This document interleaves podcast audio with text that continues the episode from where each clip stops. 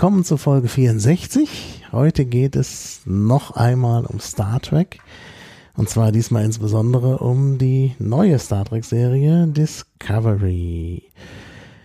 Ja, ich sitze hier mit Anne und Alex. Hallo. Hi. Hallo. Und wir werden uns alle auch gleich vorstellen, aber zunächst mal wollte ich noch was sagen zum Vorspann, den ihr gerade gehört habt, außer natürlich jetzt die Live-Hörer, wenn sie uns überhaupt hören. Nämlich da hörte man eine Bootsmannspfeife oder Bootsmannpfeife oder auf Englisch Bostons äh, Call, genau, Boston. Kann man, weiß man gar nicht, wie man das schreibt. Schreibt man Boatswain, wird Boston ausgesprochen. Das finde ich sehr faszinierend. Ja, und die hört man manchmal bei Star Trek in den älteren Serien. Bei Discovery haben wir die bisher noch nicht gehört, aber es kommt vielleicht noch. Deshalb hatten wir die im Vorspann und das ist sogar die Aufnahme einer Original-Bootsmannspfeife. Gut, dann müssen wir was sagen zu Spoilern. Wir werden wahrscheinlich hier spoilern. Also wir sind ja jetzt hier im Januar, in der ersten Januarwoche 2018 und es gab bereits äh, ein paar Folgen, sieben Folgen, ne? oder acht, weiß gar nicht. Äh, Müsste ich jetzt auch Discovery. Über die werden wir natürlich sprechen und da werden wir natürlich auch über den Inhalt sprechen, sodass diejenigen, die das noch sehen wollen, vielleicht erst später äh, uns hören. Und dann, ja, gibt's ja noch weitere Folgen über die können wir noch nicht sprechen, weil wir die noch nicht kennen, das ist ja klar. Gut, ja, es ist die zweite Folge über Star Trek. Wir haben schon mal über Star Trek gesprochen, da war auch der Alex dabei. Und deshalb will ich auch gleich mit dem Alex anfangen. Wer bist du und was hast du mit Star Trek zu tun? Also ich habe in einem deutschsprachigen Star Trek Wiki mich beteiligt und äh, ein paar, also ich habe da mehr so Hausmeisterarbeiten gemacht eigentlich, aber auch bestimmt viele Textschnipsel beigefügt. Mhm. Und wir waren ja zuvor schon zu dem Thema mal hier und da Mhm. war ich der Experte. Genau. Und da waren wir, aber da gab's noch Discovery noch nicht. Und äh, ich weiß gar nicht, da waren gerade auch der, also Star Trek Beyond war da auch noch nicht erschienen. Äh, das war, glaube ich, vor Beyond, ja. Genau, das war vor Beyond. Also von daher sind wir natürlich jetzt mit unserem Wissen über Star Trek etwas weiter. Ja, und dann sitzt hier die Anne. Hallo Anne. Hi, hallo. Du bist äh, wie genau dazu gekommen? Ja, über einen äh, Twitter-Aufruf von dir, weil Mhm. du jemanden gesucht hast, äh, der oder die mit Discovery eingestiegen ist. Und das war bei mir der Fall. Und da ich mich eigentlich immer ausgesprochen gerne über Populärkultur im weitesten Sinne unterhalte Mhm. und neugierig war auf, wie ein Podcast funktioniert, Ja, habe ich mich gemeldet.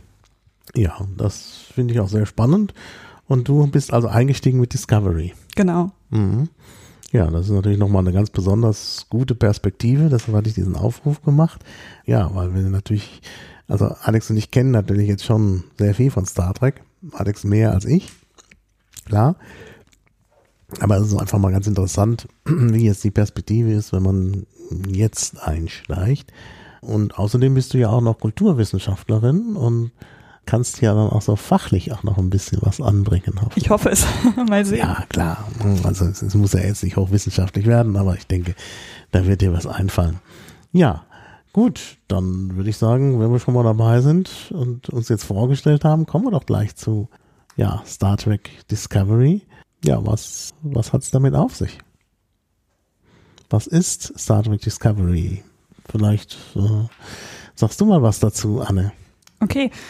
Ähm, also ich habe die Serie tatsächlich angefangen zu schauen, weil meine Partnerin ein Star Trek-Fan ist und ich ohne Fernseher groß geworden bin, dementsprechend keinerlei Star Trek äh, erfahren habe und dann irgendwie ja so ein bisschen vor die Wahl gestellt war, entweder ich gucke jetzt halt immer alleine Netflix oder ich gucke halt mit ihr zusammen Star Trek und dann habe ich eben angefangen, das mitzuschauen und bin eigentlich erst nicht so richtig warm damit geworden. Also ich habe jetzt beim zweiten Schauen in der Vorbereitung gemerkt, dass ich schon viel eher bereit war, mich darauf einzulassen, Mhm. als beim ersten Gucken. Und habe das immer darauf geschoben, dass ich damit eben nicht, also dass ich eben neu dazugekommen bin und einfach ganz viele Dinge nicht weiß, die da, ja, die man wahrscheinlich einfach mitbringt, wenn man die Serie oder das ganze Universum seit, ich weiß nicht, wie lange es existiert, 50 Jahren ähm, eben schon ein Stück weit verinnerlicht hat, sage ich Mhm. mal. Also wir sollten vielleicht da sagen, dass wir jetzt gerade in, äh, in einer Pause, einer Sendepause mitten in der ersten Staffel gerade sind. Genau. Mhm. Da Und- könnten wir auch noch was dazu sagen, was, wie wir solche Sendepausen finden, ähm, wie man das überhaupt findet, dass man da so äh, Woche für Woche gucken muss. Also das finde ich, finde ich eigentlich gerade ein Problem. Also ich schaue Se- Serien immer gerne am Stück. Das geht gerade nicht, äh, weil es halt äh, Discovery nur, nur wochenweise gibt. Ähm, aber jetzt, um auf diesen Punkt zurückzukommen, weil du sagst, Anne, äh, äh, du meinst, dass du da Schwierigkeiten hast, das zu verstehen. Ähm, ich habe eher das, das Gefühl, dass äh, die Serie so angelegt ist, als dass man gar nicht viel Vorwissen haben muss. Nee, es ging auch gar nicht so sehr um Verstehen, als vielmehr, dass ich das Gefühl hatte, es macht mich einfach erstmal nicht so an. Es ist Ah ja. einfach, es plätschert so an mir vorbei und ich setze mich halt, ich setze mich halt jeden Montag hin, weil das so ein fix, Mhm. fixter Termin ist. Mhm. Mhm. Und ich habe, ja, ich bin mir noch nicht ganz sicher, woran das eigentlich liegt. Also ich habe das Gefühl, jetzt kann ich mich vielleicht wirklich eher darauf einlassen, Mhm.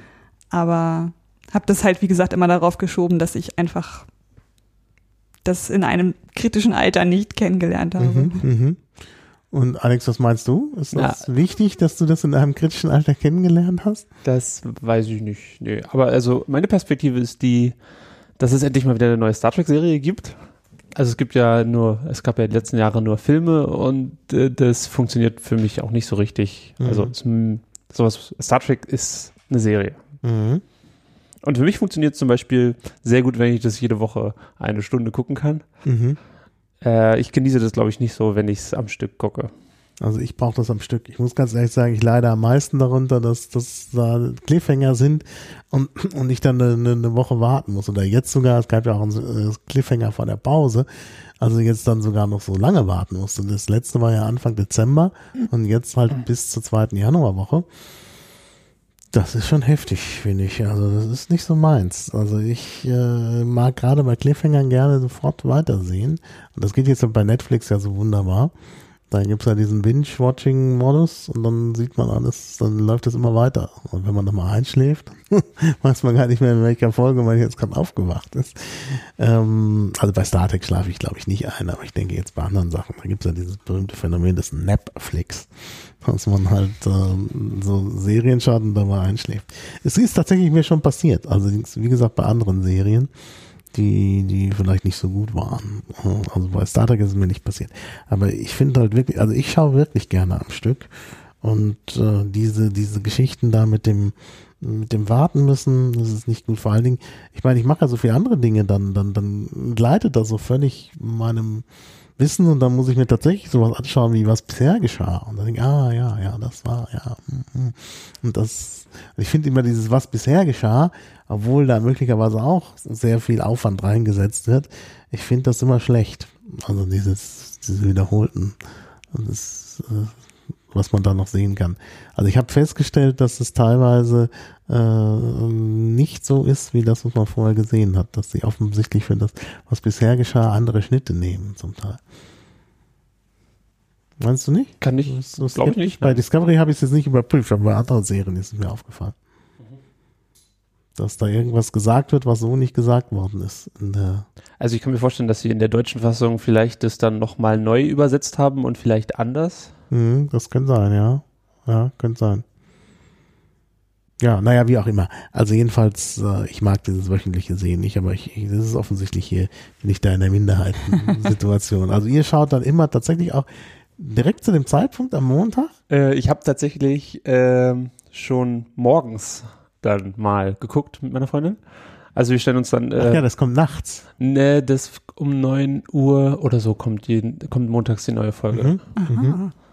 Also äh, ich wollte das auch wissen für das Wiki, weil da schreiben wir möglichst genau auf, wann eine Folge zum ersten Mal ausgestrahlt wurde. Mhm. Das ist ja, das ist ja jetzt, das funktioniert ja jetzt alles anders mittlerweile. Jetzt kann man ja nicht mehr von Ausstrahlen reden, sondern nur noch ab wann war es denn verfügbar? Abrufbar, ja, genau. Stimmt, das ist wahr. Das ändert natürlich auch da einiges, genau. Ähm, ja, ich habe gesehen, dass in Memory Alpha tatsächlich auch Discovery schon gecovert ist. Mhm. 8.30 Uhr 8.30 Uhr. in den USA und 9 Uhr dann in Deutschland. 9 Uhr in Deutschland. Ja. Ich sitze montags da immer im Zug, dann könnte ich das ja auch mal machen. Naja, dann. naja, das ist dann immer die Frage. Dann gucken natürlich andere da mir über die Schulter und sehen, oh, der guckt Star Trek. Und dann, ja, vielleicht lernt man auf diese Weise Leute kennen im Zug. Man weiß es ja nicht. Ne? Ähm, ja, ähm, gut, das ist also alles schon sehr spannend. Ähm, äh, ja, gut, also das kommt halt, wie lange dauert die Folge? Die Folge? Ja. Also eine einzige Folge? Ja. Ähm, also es müssten so 45 Minuten Formate sein. Also war es jedenfalls früher immer. Mhm. Äh, jetzt sind ja keine Werbeunterbrechungen mehr drin. Jetzt weiß ich nicht, ob die das wirklich geändert haben. Mhm. Also ich habe immer das Gefühl, dass die Folge schnell vorbei ist. Das spricht natürlich Mhm. sehr für Mhm. Discovery. Wie ist das denn jetzt, gerade wenn wir auf den Vergleich kommen? Ähm, Alex, würdest du sagen, dass es anders ist als äh, die anderen Star Trek äh? Oder wie würdest du jetzt beim Vergleich, also was ist auffällig? Was ist anders? Äh, Ist es insgesamt sehr anders oder gar nicht so anders? Also rein visuell ist es sehr anders. Mhm. Das ist was auch, glaube ich, was, was Fans nicht so mögen. Mhm. Also ähm, es spielt in einer Zeit, von der wir schon ein Bild haben. Mhm. Ähm, und da, ähm, na, da, ich sag mal, da haben äh, Fans auch ein Problem mit. Also das, das Aussehen der Klingonen zum Beispiel Mhm. war, glaube ich, also zumindest auf Reddit ein riesiges Thema.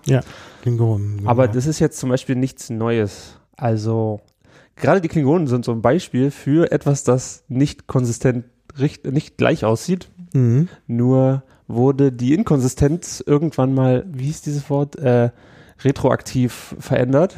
Also Die Inkonsistenz wurde versucht zu erklären. ja, Ja. wie heißt das? Redconning. Retroaktive Kontinuität. Also da gab es dann eine, eine. Redconning, das muss da ich aufschreiben, das da- Wort. Noch nie gehört? Nee, Redconning. Also da gab es dann tatsächlich, also, Also, also wie schreibt man das? R? ich muss mal raussuchen. Dann schreib's doch einfach selber in die Shownotes. Ähm, to Redcon. Ähm, da gab es tatsächlich in der Serie Enterprise einen Mhm. sechsteiligen oder noch mehr Handlungsbogen, wo sie nur, naja, das hatte eine Geschichte an sich, aber es sollte auch erklären, wieso die Klingonen so anders aussehen. Das Mhm. Blöde ist nur, dass diese Geschichte auf den ersten Blick äh, jetzt nicht mit der Veränderung, die wir jetzt in Discovery sehen, kompatibel ist. Mhm. Aber also ich bin der Meinung, dass wenn man, man kann Spaß damit haben, auch das wieder zu Redcon. Warum? Ja, du solltest das Wort noch aufschreiben. Mach ich, das Geht. Ja. Ja.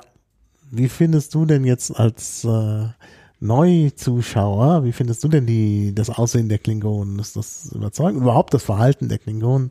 Also ich bin über die überhaupt Klingonen, die Klingonen. ich bin über die Klingonen ziemlich gestolpert innerlich, ähm, weil die ähm, also optisch für mich einfach ganz viele Bilder aufrufen, die ich eigentlich eher als problematisch empfinden würde. Also ich habe das Gefühl, die stehen in so einer ja in so einer Linie, sage ich mal, die ähm, sich in jetzt in fetten Anführungszeichen eben in so primitiven also oder unseren westlichen Vorstellungen davon, was primitive Kulturen, Gesellschaften, was auch immer man jetzt genau darunter verstehen will, ähm, das im Grunde genommen aufrufen, ohne jetzt wirklich konkret irgendeine Kultur zu benennen, als vielmehr so ein kollektives Bildergedächtnis, was wir da haben, da irgendwie aufzumachen. Mhm. Und das war einfach was das allererste, also das, die Serie fängt ja auch fast damit an, dass uns der die Kufma, ich glaube, ich bin mit dem Namen ganz schlecht, Kufma. dass er uns ja sozusagen wirklich direkt ähm, anspricht als ZuschauerInnen und da war ich wirklich so, huch, ähm,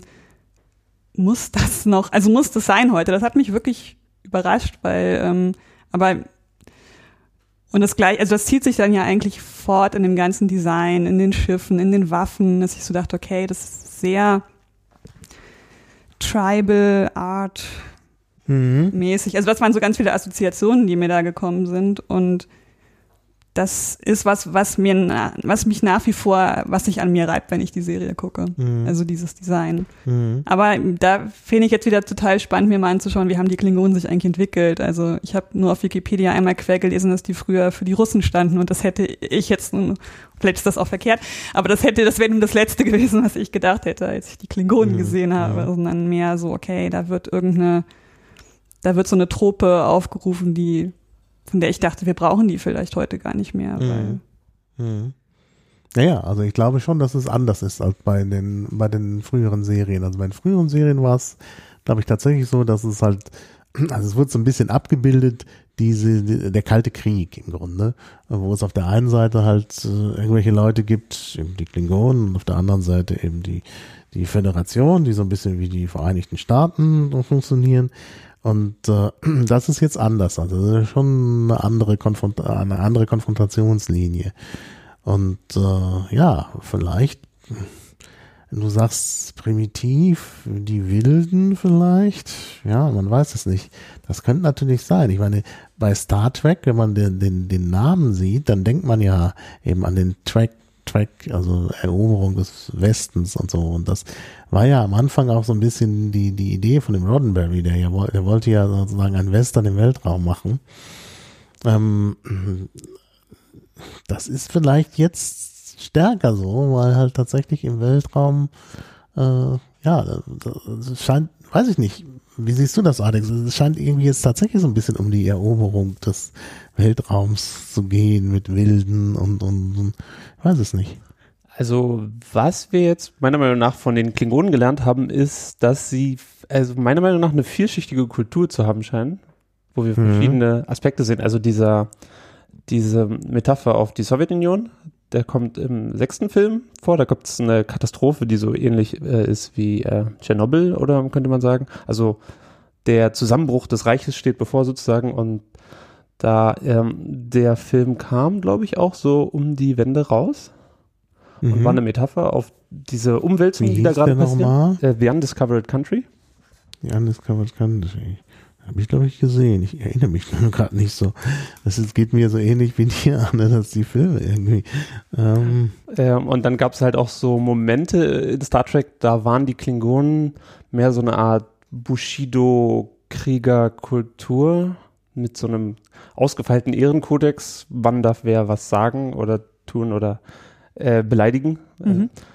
Also man, man hat immer äh, das benutzt auch, äh, um ich glaube, zu illustrieren, dass andere Kulturen einen ganz anderen Verhaltenskodex haben, wo möglicherweise etwas auf den ersten Blick äh, beleidigendes, zum Beispiel auch äh, äh, eine gewünschte ähm, Reaktion oder äh, Vorgehensweise sein kann. Mhm. Und mhm. gerade das sehen wir ja im Piloten. Ähm, ja. ja. Das ist ein ganz interessanter Punkt, den du da bringst. Das ist mir nämlich auch noch aufgefallen, weil du sagtest primitiv. Ich hatte gar nicht erst diese Assoziation, also das mit den Wilden ist mir jetzt erst so gekommen, sondern ich habe immer so ein bisschen auch von der Art und Weise, wie das Kostüm ist, war ich immer erinnert so an Samurai. Also ich hoffe, dass jetzt unsere japanischen Zuhörer nicht, äh, ich habe ein paar japanische Freunde, dass die jetzt nicht völlig ausflippen und sagen, was ist das denn für eine Beleidigung für unsere Samurai? Ne? Aber, aber so ein bisschen ähm, ne, wegen dieser vielen Ehren, Kodizes und man muss mit den Toten so und so und so. Das ist halt irgendwie, das hat so was Samurai-haftes. Und genau den Totenkult, den wir zum Beispiel im Pilotfilm gesehen haben, mhm den gibt es später gar nicht. Im Gegenteil. Also sie haben da ja irgendwie so ein, äh, ein, ein, ein, ein Friedhof auf dem auf ihrem Schiff, quasi so eine Sargsammlung. Mhm. Und später wird explizit gesagt, dass die Klingonen sich eigentlich nicht um ihre Toten kümmern. Für die ist das dann nur ein, ein leerer Körper und man muss noch den, also man muss dann noch die Seele oder so äh, beschüt begleiten, so oder dafür sorgen, dass sie in den in die in Stovokor, das ist die klingonische äh, Äquivalent zum Himmel, zum mhm. ähm, aber äh, der, der, der Totenkult, den gibt es da eigentlich nicht. Mhm. Spannend. Ja. Und also ich, ähm, ich hatte so ein paar Momente, wo ich fand, dass die Klingonen gar nicht so, ähm, gar nicht so primitiv, gar nicht so primitiv sind. Es gab so, also die klingonische Sprache ist sehr, ein sehr äh, ausgearbeitetes Konzept. Also es gibt da mhm. äh, verschiedene Referenzwerke zum Beispiel, also der, der Erfinder der Sprache hat da ein, ein Wörterbuch sogar rausgebracht und äh, davon, das benutzen die auch äh, in der Serie ganz viel.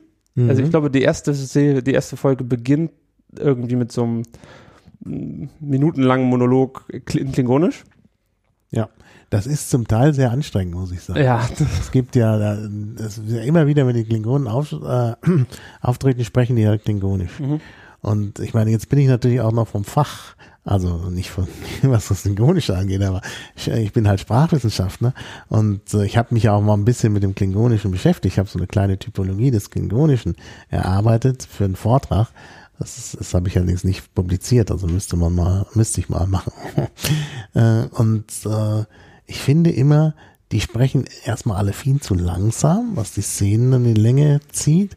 Und zweitens haben die immer einen sehr englischen Akzent, was mich auch ärgert, weil Klingonisch eigentlich so nicht nach der Beschreibung eigentlich so nicht klingen dürfte.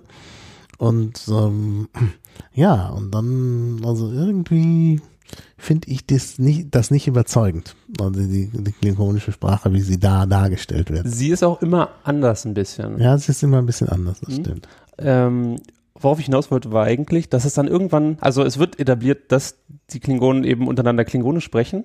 Mhm. Und äh, wenn die dann plötzlich Englisch sprechen, dann Mhm. hat man den Eindruck, dass sie dann bewusst Englisch sprechen, weil sie selbstverständlich Englisch sprechen können, damit sie die Sprache ihrer Feinde verstehen, sozusagen. Oder Aber zumindest ich glaube, die, die, das ist auch anders aufgelöst. Also in einer der letzten Folgen, in der letzten oder vorletzten, ist ja, Die eine ist äh, ein Spion, ne? Ja. So, sie sagt, dass sie deswegen Englisch spricht. Mhm. naja, aber dann, nee, aber da gibt's so eine Szene an Bord der Klingonen und dann hat sie natürlich ihren Universalübersetzer Mhm. und dann hört sie natürlich das, was die Klingonen sagen, auf Englisch. Ja, ja, aber, Und deshalb hören wir das dann aber, aber Englisch. die Klingonen, es gibt so Stellen, da reden sie dann bewusst Englisch, damit sie verstanden werden.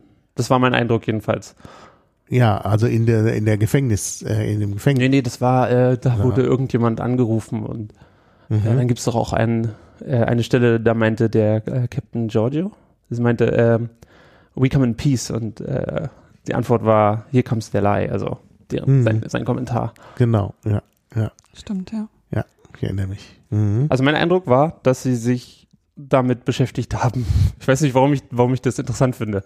Das ist interessant, auf jeden Fall. Nur, wie gesagt, es ist unangenehm, finde ich, diese langen Strecken, wo dann nur Klingonisch Mhm. gesprochen wird, weil man dann ja auch die, die, die Untertitel lesen muss und so. Das ist immer mit Anstrengung. Ich hatte am Anfang nicht so richtig die Lust, mich mit dem klingonischen Handlungsbogen zu beschäftigen. Das Mhm. habe ich dann beim zweiten Ansehen der Pilotfilme nochmal. Du hast es zweimal gesehen. Ich habe Pilot den Pilotfilm zweimal gesehen, den Rest spare ich mir für später auf. Mhm. Okay. Ich will da nochmal ganz kurz einhaken, weil ähm, Ja. mit dem Begriff primitiv meine, also meine ich jetzt tatsächlich gar nicht ähm, einfach oder zurückgeblieben oder irgendwie weniger technisch, als vielmehr so ein Bild, was wir so auf bestimmte Dinge projizieren. Also die sind ja ganz offensichtlich technisch äußerst hochbegabt. Sie haben irgendwie ihre Cloaking Technology, also sie können ihre Schiffe irgendwie verschleiern und so weiter. Sie ist halt nur für uns als ZuschauerInnen überhaupt nicht zugänglich, weil wir sie gar nicht verstehen, anders als die ganze Technik der, der Sternenflotte, die ja super, also die ich auch nicht verstehe, aber ich sehe zumindest leuchtende Bildschirme und sehe, dass die auf Knöpfe drücken und dass Dinge passieren. Bei den Mhm. Klingonen sehe ich ein unglaublich unübersichtliches Schiff, was dunkel ist und wo Feuer brennt. Ja, ja, ich hätte keine Ahnung, wie ich dieses Schiff steuern sollte. Und ähm, das meine ich also mit, mit diesem ähm, Begriff von primitiv. Also gar nicht im Sinne von äh, weniger, weniger Entwickelt. entwickelt genau. Mhm. Mhm, mhm. Ja, es hat, es erweckt bei uns, äh, also es evoziert so Bilder, also gerade das Feuer und so. Das ist äh, nicht das, was wir erwarten von einem Raumschiff. Das, das ist, glaube ich, der Punkt. Ist jetzt zum Beispiel auch nicht das, was ich erwarte von einem klingonischen Raumschiff. Das ist ein, äh, also wir haben da ein Schiff gesehen, das hieß ähm, Totenschiff oder so oder äh, Sarkophag-Ship oder sowas. Mhm. Und Das, das was, ist das erste, was wir, ne, also, oder dieses, wo der, wo dieser ähm, Takufma auch drauf ist, ne? Meinst richtig, du das? Mhm. ja. Und das ist sehr und sieht aus wie, wie so ein wie so ein ähm, wie eine Kathedrale oder sowas von Mhm. innen. Tempel, ja, ja, genau. Und äh, das ganze Design ist sehr ungewöhnlich. Ich vermute, dass wir da noch was drüber lernen werden. mhm. Ähm, also zum Beispiel auch die Kleidung der Klingonen auf diesem Schiff, die haben so, also von den Proportionen her so, ich würde sagen, äh, ähm, Renaissance, Mhm. so. Mhm. Und äh, mir hat dann Ja. gefallen, dass aber die ganzen anderen Klingonen, die wir sehen, die tragen andere Kleidung. Also die haben mehr so Ja. Rüstung, mehr was, was Mhm. ich erwarten würde. Ja. Ich fand die ganz schön, äh, ich, sag, ich fand die ganz schön dämlich so. Also das, äh, das Kostümdesign und so. Mhm.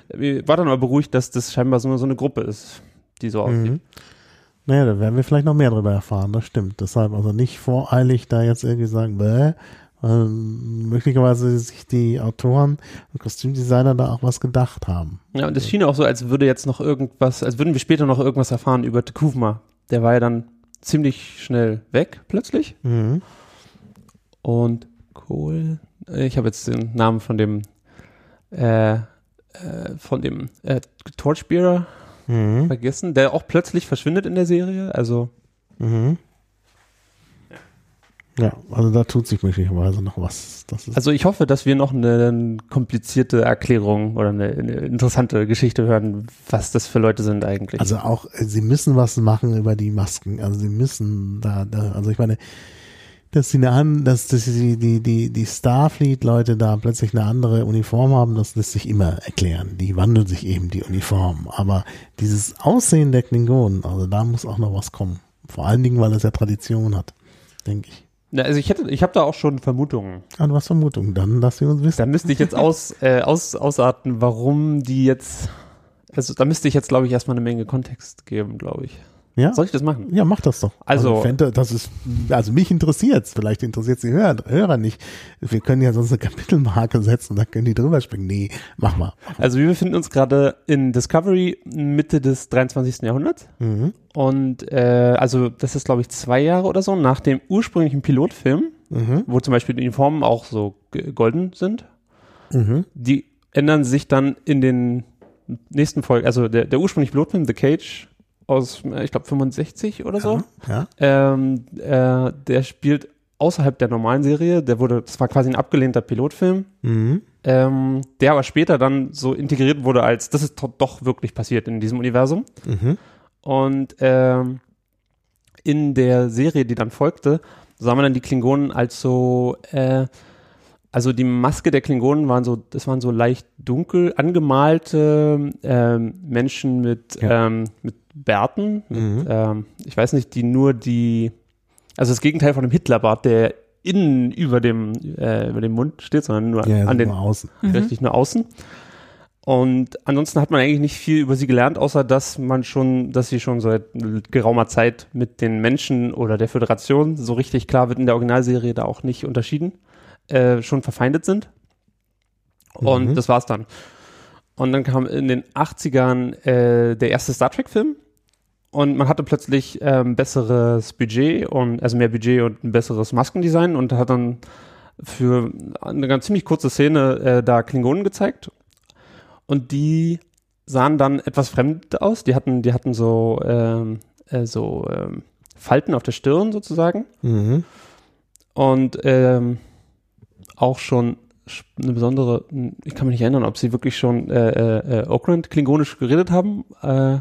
Auf jeden Fall war Das plötzlich, ziemlich früh. ja, Ich hatte gerade hier sogar den klingonischen, also habe ich gerade zugemacht, den klingonischen Artikel noch offen. Das ist ein sehr, also, das haben sie, darauf sind die sehr ich glaube, das haben sie im zweiten, dritten Film oder so erfunden.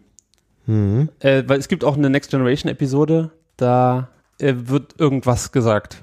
Da Mhm. sagen die Klingonen irgendwelches Zeug, was nichts mit Oakland Klingonisch zu tun hat. Also vielleicht hatten sie einfach nur keinen äh, Linguisten da für die Folge, weiß ich nicht. Ja, ja, 1984 ist das, äh, ist, ist die Sprache entworfen worden. Ja gut, also relativ spät doch. Ja. Dann. Ähm, also dann sahen halt die Klingonen anders aus und das haben die Fans, glaube ich, auch erstmal akzeptiert. Die sahen ja immerhin cooler aus. Mhm. Ähm, das Bild hat sich dann in den folgenden Jahren äh, mit den folgenden Serien mehr noch ein bisschen entwickelt, aber man kann eigentlich sagen, äh, dass es irgendwann diese Klingonen etabliert waren, als die haben so, so Falten auf der Stirn. Das, Mhm. das ist, äh, der, der, daran erkennt man den Klingonen. Die haben Mhm. meistens langes Haar Mhm. äh, und auch Zöpfe und, und Bärte, aber eben diese äh, Stirnfalten. Ja. Ähm, dann gab es eine Folge in äh, Deep Space Nine. Da kam es zu einer Zeitreise und da wurden tatsächlich äh, so, sozusagen Archivaufnahmen mit ähm, Aufnahmen also von dieser Episode eben so ver vermengt mit CGI. Also man sah plötzlich die Schauspieler von Deep Space Nine in dem Set der Enterprise-Brücke und so weiter. Und da sieht man dann auch äh, einen alten Klingonen, also einen Klingonen in diesem Stil. Und es wird etabliert, dass die wirklich auch für die Leute in dem Universum schon irgendwie anders aussahen. Nämlich wird dann ein Klingone gefragt, äh, der, Moment mal, das sind Klingonen? Also Klingonen sehen doch anders aus. Und dann ist die Antwort von Worf zu dem Thema, naja, wir reden nicht gern darüber. ähm, das, also es wurde quasi etabliert, dass das nicht, ein, dass das konsistent ist, aber wir wissen nicht genau, warum das so ist. Mhm. Und dann gab es Jahre später in äh, Enterprise, also eine Serie, die 100 Jahre vor zum Beispiel auch Discovery spielt, Ja.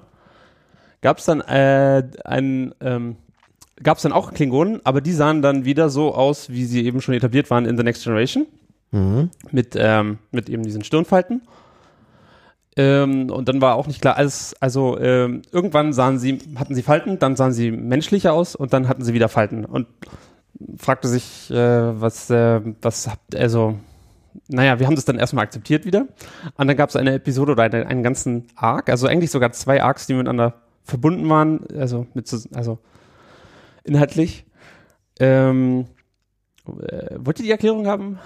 Ja, Also es, äh, bitte. Also, kam, es kam zu einem, einem Vorfall, dass menschliche Augments, also Mhm. Augments, das sind so äh, äh, ab, also die, das sind Menschen, die kamen aus einem Konflikt der Erde äh, hervor, die dem sogenannten äh, eugenischen Kriegen, äh, wo quasi die, sagen wir mal, äh, genetisch veränderte, verbesserte, aufgewertete Menschen die Weltherrschaft an sich reißen wollten. Und äh, nach diesen Kriegen wurden diese ähm, wurden übrig gebliebene äh, ähm, äh, Embryonen dann ähm, äh, irgendwo gespeichert äh, auf einem geheimen, in einem geheimen äh, medizinischen Labor. Und ähm, wurden, dann wurden aber allerdings einige entwendet von diesen äh, Embryonen und großgezogen. Und mit die hatten dann eine unangenehme Be Be Begegnung mit den Klingonen, wodurch die Klingonen dann, äh, also sie waren ihnen einfach körperlich völlig unterlegen. Die Klingonen waren den Augments völlig unterlegen. Und dadurch bekamen die Klingonen wohl äh, äh, ein bisschen Angst, so vor einer Bedrohung, vor, vor der menschlichen Bedrohung. Und sie haben versucht, dasselbe zu machen.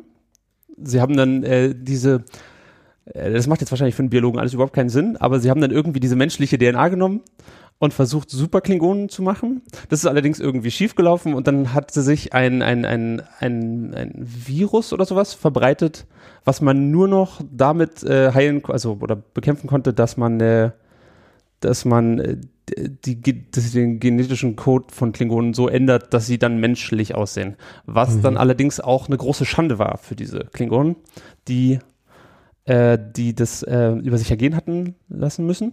Und wir haben da auch gelernt, dass nicht alle Klingonen davon beeinflusst waren. Also es gab eine Immunität bei einigen und es gab ähm, eben viele Leute, die sich dadurch entwürdigt fühlen. Es gibt auch dann äh, darüber, es gibt dann da auch äh, Romane, die andeuten, dass, äh, dass es so eine Art Zweiklassengesellschaft entstanden ist. So die, die, die menschlich aussehenden Klingonen, die Entehrten, die Entwürdigten.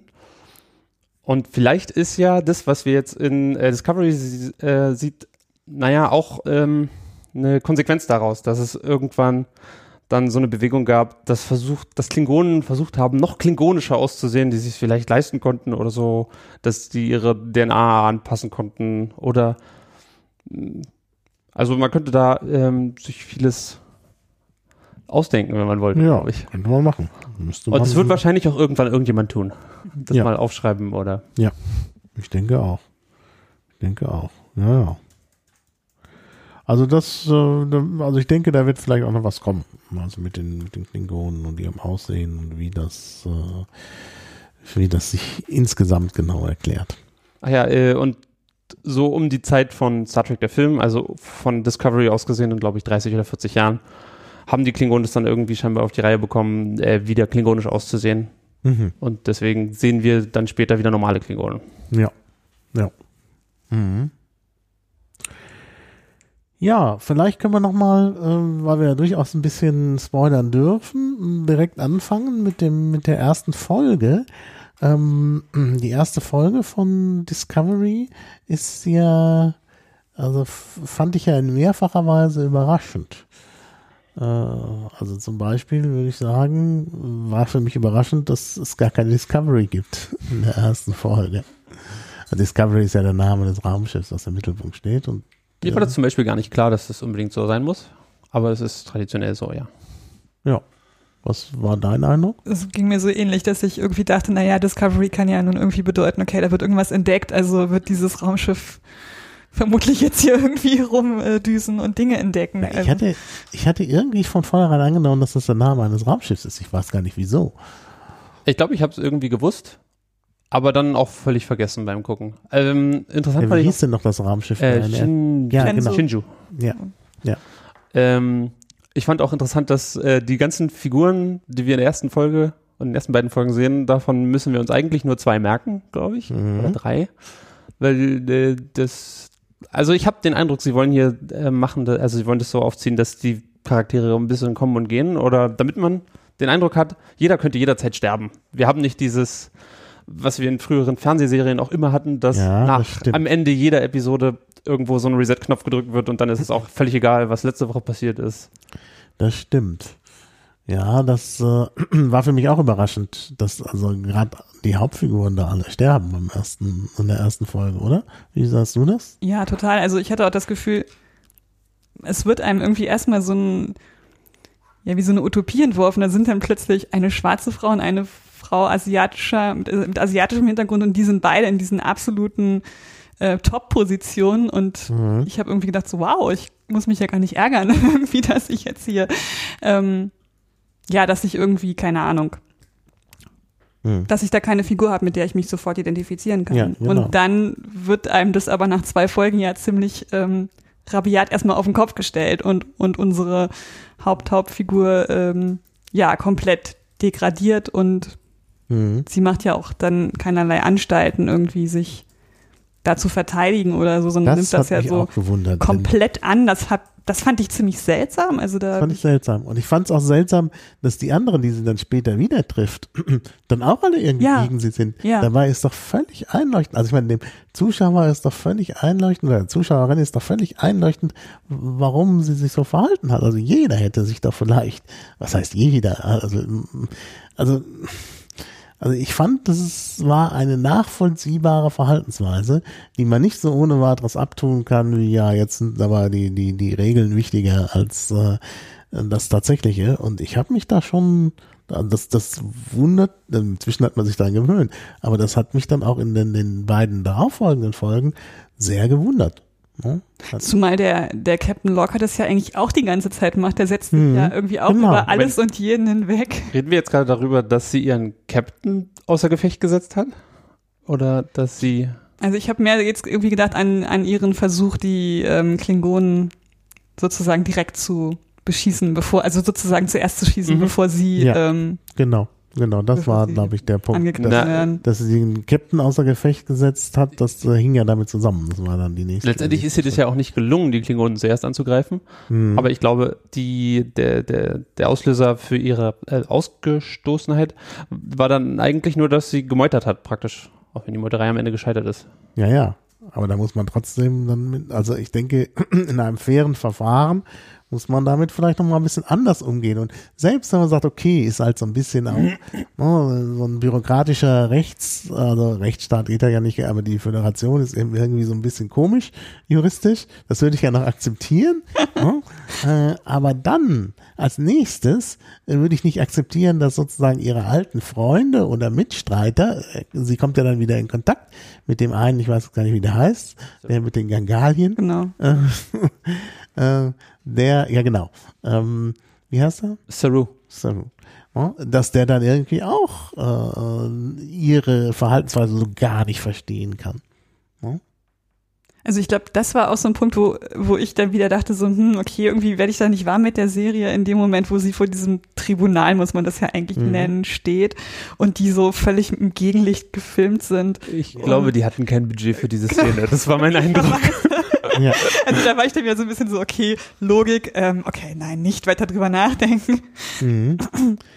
ja, Ähm, ja, vielleicht geht es auch darum, dass äh, diese, ähm, äh, wie hieß sie, Giorgio? Captain Giorgio? Dass sie äh, eine ziemlich äh, dekorierte Person innerhalb der Sternenflotte zu, sehen, zu sein schien.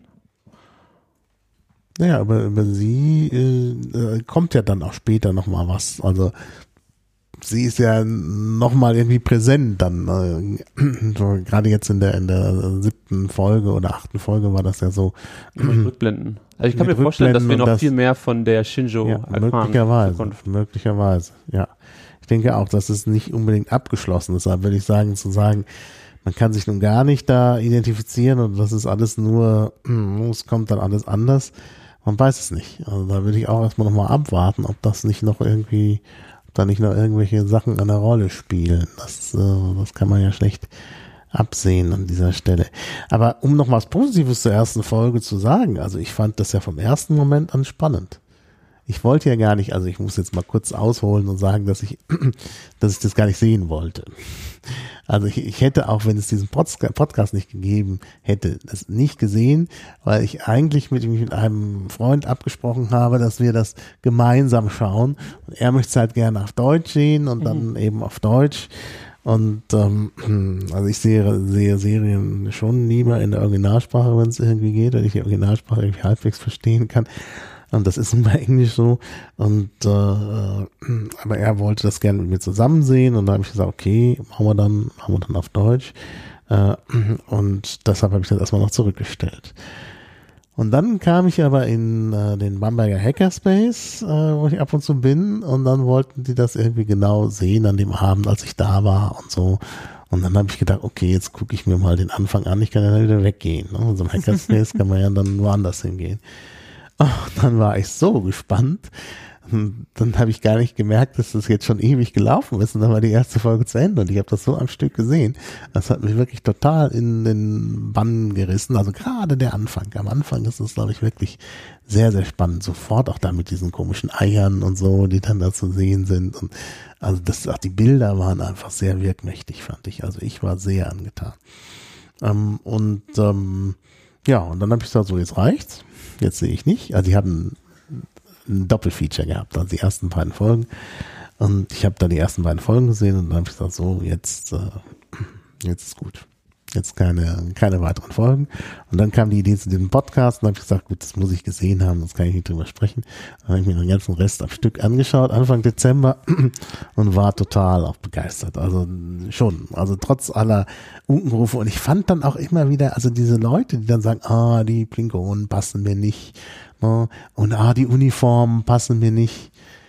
Ähm, Im Gegenteil, ich fand die Uniformen eigentlich, ich fand, die hatten was Faszinierendes, wobei ich immer noch nicht herausgefunden habe, ob es sich um Einteiler oder Zweiteiler handelt. Das ist, äh, Ich würde sagen Zweiteiler. ich glaube nämlich auch, dass es Zweiteiler sind. Ich finde, Einteiler werden unplausibel beim, beim, bei der Raumfahrt ist ein Einteiler Ähm, also einfach. die, die passen, diese neuen Uniformen sind ja blau, Ja. während sie äh, später, also sagen wir mal so zehn Jahre später, Mhm. äh, so bunt sind. Also Mhm. äh, es gibt dann die goldenen, die roten und die blauen später für die verschiedenen Abteilungen. Ja. Aber das eigentlich füllt es sehr gut eine Lücke, die wir haben zwischen der Enterprise-Serie, die 100 Jahre vorher spielt, Mhm. wo das tatsächlich so ein, so ein Einteiler-Overall, wie äh, eben Astronautenkleidung man sich Mhm. vorstellt, Mhm. ist. Und später, wo es dann halt mehr so eine so ein bunte, äh, ich weiß nicht, so Stretch, ich weiß nicht, so eng anliegende Kleidung. Mhm. Mhm. So.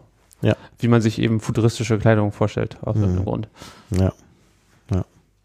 Also wie gesagt, ich finde die gar nicht, also die gerade die Uniformen finde ich gar nicht so schlecht. Also weiß ich nicht, warum die Leute sagen, das ist jetzt nix. Also optisch fand ich die Serie auch toll. Also wenn ich jetzt einfach Ja. mal meine Kritik von den Klingonen sozusagen hinunterfallen lasse, auch Mhm. einfach die, den ersten Trip, den Michael da in, in den Weltraum macht, in diesem Anzug, da habe ich schon gedacht, so wow, das sieht Mhm. einfach mega geil aus und das das, aus, ja. muss einen Mords Spaß machen. Also wenn ich mir jetzt vorstelle, ich könnte das real umsetzen, Mhm. halt genau sowas Mhm. zu tun. Und das, das fand ich auch so schön, weil das irgendwie dem Charakter so viel Tiefe gibt, Mhm. dass sie eben diesen Moment dann so genießt, wo sie dann wieder rausschießt und diesen Mhm. Genau. Ja, ja. Nebel sich da anschaut und so weiter. Also das definitiv. Mhm. Mhm. Ja, ja, das ist, das ist, äh, das sind wirklich auch tolle Bilder. Das muss man auch mal sagen. ne? Das hat es eigentlich bei, also vielleicht in den Filmen, Mhm. aber es hat in der, in den Serien, also gerade in der ersten Serie schon mal gar nicht, wo man immer sah, wie die Kulissen aufgemalt sind und so. Und man sah ich weiß nicht, ob ihr euch daran erinnern könnt, es ging ja immer die Türen auf und so immer mit so einem Swish-Geräusch und man sieht, die gehen unregelmäßig. Da sind also offensichtlich tatsächlich Leute in der Kulisse, die das aufschieben und der eine schiebt langsamer als der andere. Oh. Also das, das fand ich immer so schwach und also schon, ich habe das ja gesehen, äh, ich habe ja Star Trek, das habe hab ich schon in, in dem anderen Podcast gesagt, das erste Mal gesehen, äh, tatsächlich dann Ende der 60er, Anfang der 70er. Ah ja, du wusstest nicht, dass die Uniformen bunt waren. Genau, so. Schwarz-Weiß-Fernsehen meiner Großeltern. Ne, weil ich bei meinen Großeltern mehr Fernsehen durfte als bei meinen Eltern, also bei meinen Eltern. Also ich tue jetzt so, als wären die so ganz streng gewesen. Aber da war das irgendwie anders mit dem Fernsehen und ich weiß gar nicht mehr, wie, wie, wie das eben einzeln ablief, aber ich habe es erst, erst schwarz-weiß gesehen. Und äh, später dann in Farbe, da war ich ganz, ganz, also überrascht über diese kreischenden Farben da für die Uniform. Ich finde die ja cool irgendwo. Ja, klar. Das haben dann ja auch, dann sind ja alle Leute auch so rumgelaufen auf den, also die Nerds. Das hatte schon was, also mit den farbigen Uniformen dann. Ähm, aber da war überhaupt kein Eye Candy dabei. Ja, und Eye Candy auch später nicht. Also ich glaube auch, äh, ähm, Deep Space Nine, The Next Generation, ich meine, klar, da war die Technik schon weiter, aber so richtig ausgekostet hat man das nicht. Na, Also mit tollen Weltraum. Die hatten nie so viel Budget wie Ja, ja. jetzt. Also Mhm. Und jetzt ist das irgendwie ganz großartig. Also finde ich wirklich, also das Eye Candy ist wirklich ganz toll. Ja. Also das würde ich als großen Vorteil ansehen. Ja, ähm, nochmal was zur Hauptperson vielleicht. Also zur eigentlichen Haupt-Hauptperson, wie du so schön gesagt hast. ja, das wird dann wohl Michael Burnham sein. Ja. Ähm, zu Michael ist zu sagen, dass sie äh, so eine interessante Lücke füllt. Ähm, also sie ist ja die Stiefschwester sozusagen von Spock, also eine äh, ziemlich prominenten Person innerhalb des Star Mhm. Trek-Universums und äh, ihr Stiefvater, äh, Sa- äh, Su- Su- ich Äh, bin- Sarek. Nee, Sarek. oder so ähnlich? nicht Surak, Zarek. Ja. Äh, ist auch bekannt oder wurde schon auch von vielen Schauspielern äh, Mhm. gespielt. Ja. Und ähm, ich fand nett, dass sie das ziemlich gut eigentlich eingebaut haben.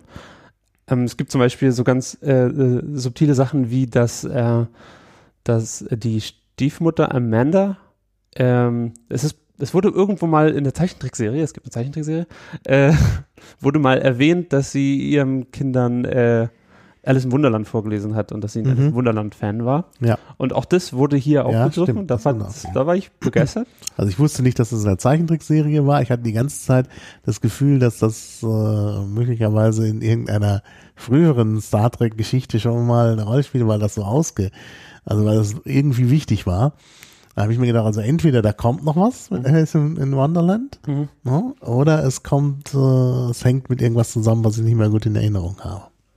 Und ähm, es gibt eine Folge der Originalserie, wo wir zum ersten Mal äh, Sarek sehen, als, Mhm. als Spocks Vater. Und er hat ein Problem mit seinem Vater. Also es hat, die haben eine, eine gestörte Beziehung miteinander und man versteht nicht so genau warum. Es wird dann erklärt, dass äh, Sarek ein Problem damit hatte, dass, äh, sein, dass das Spock zur Sternenflotte gegangen ist.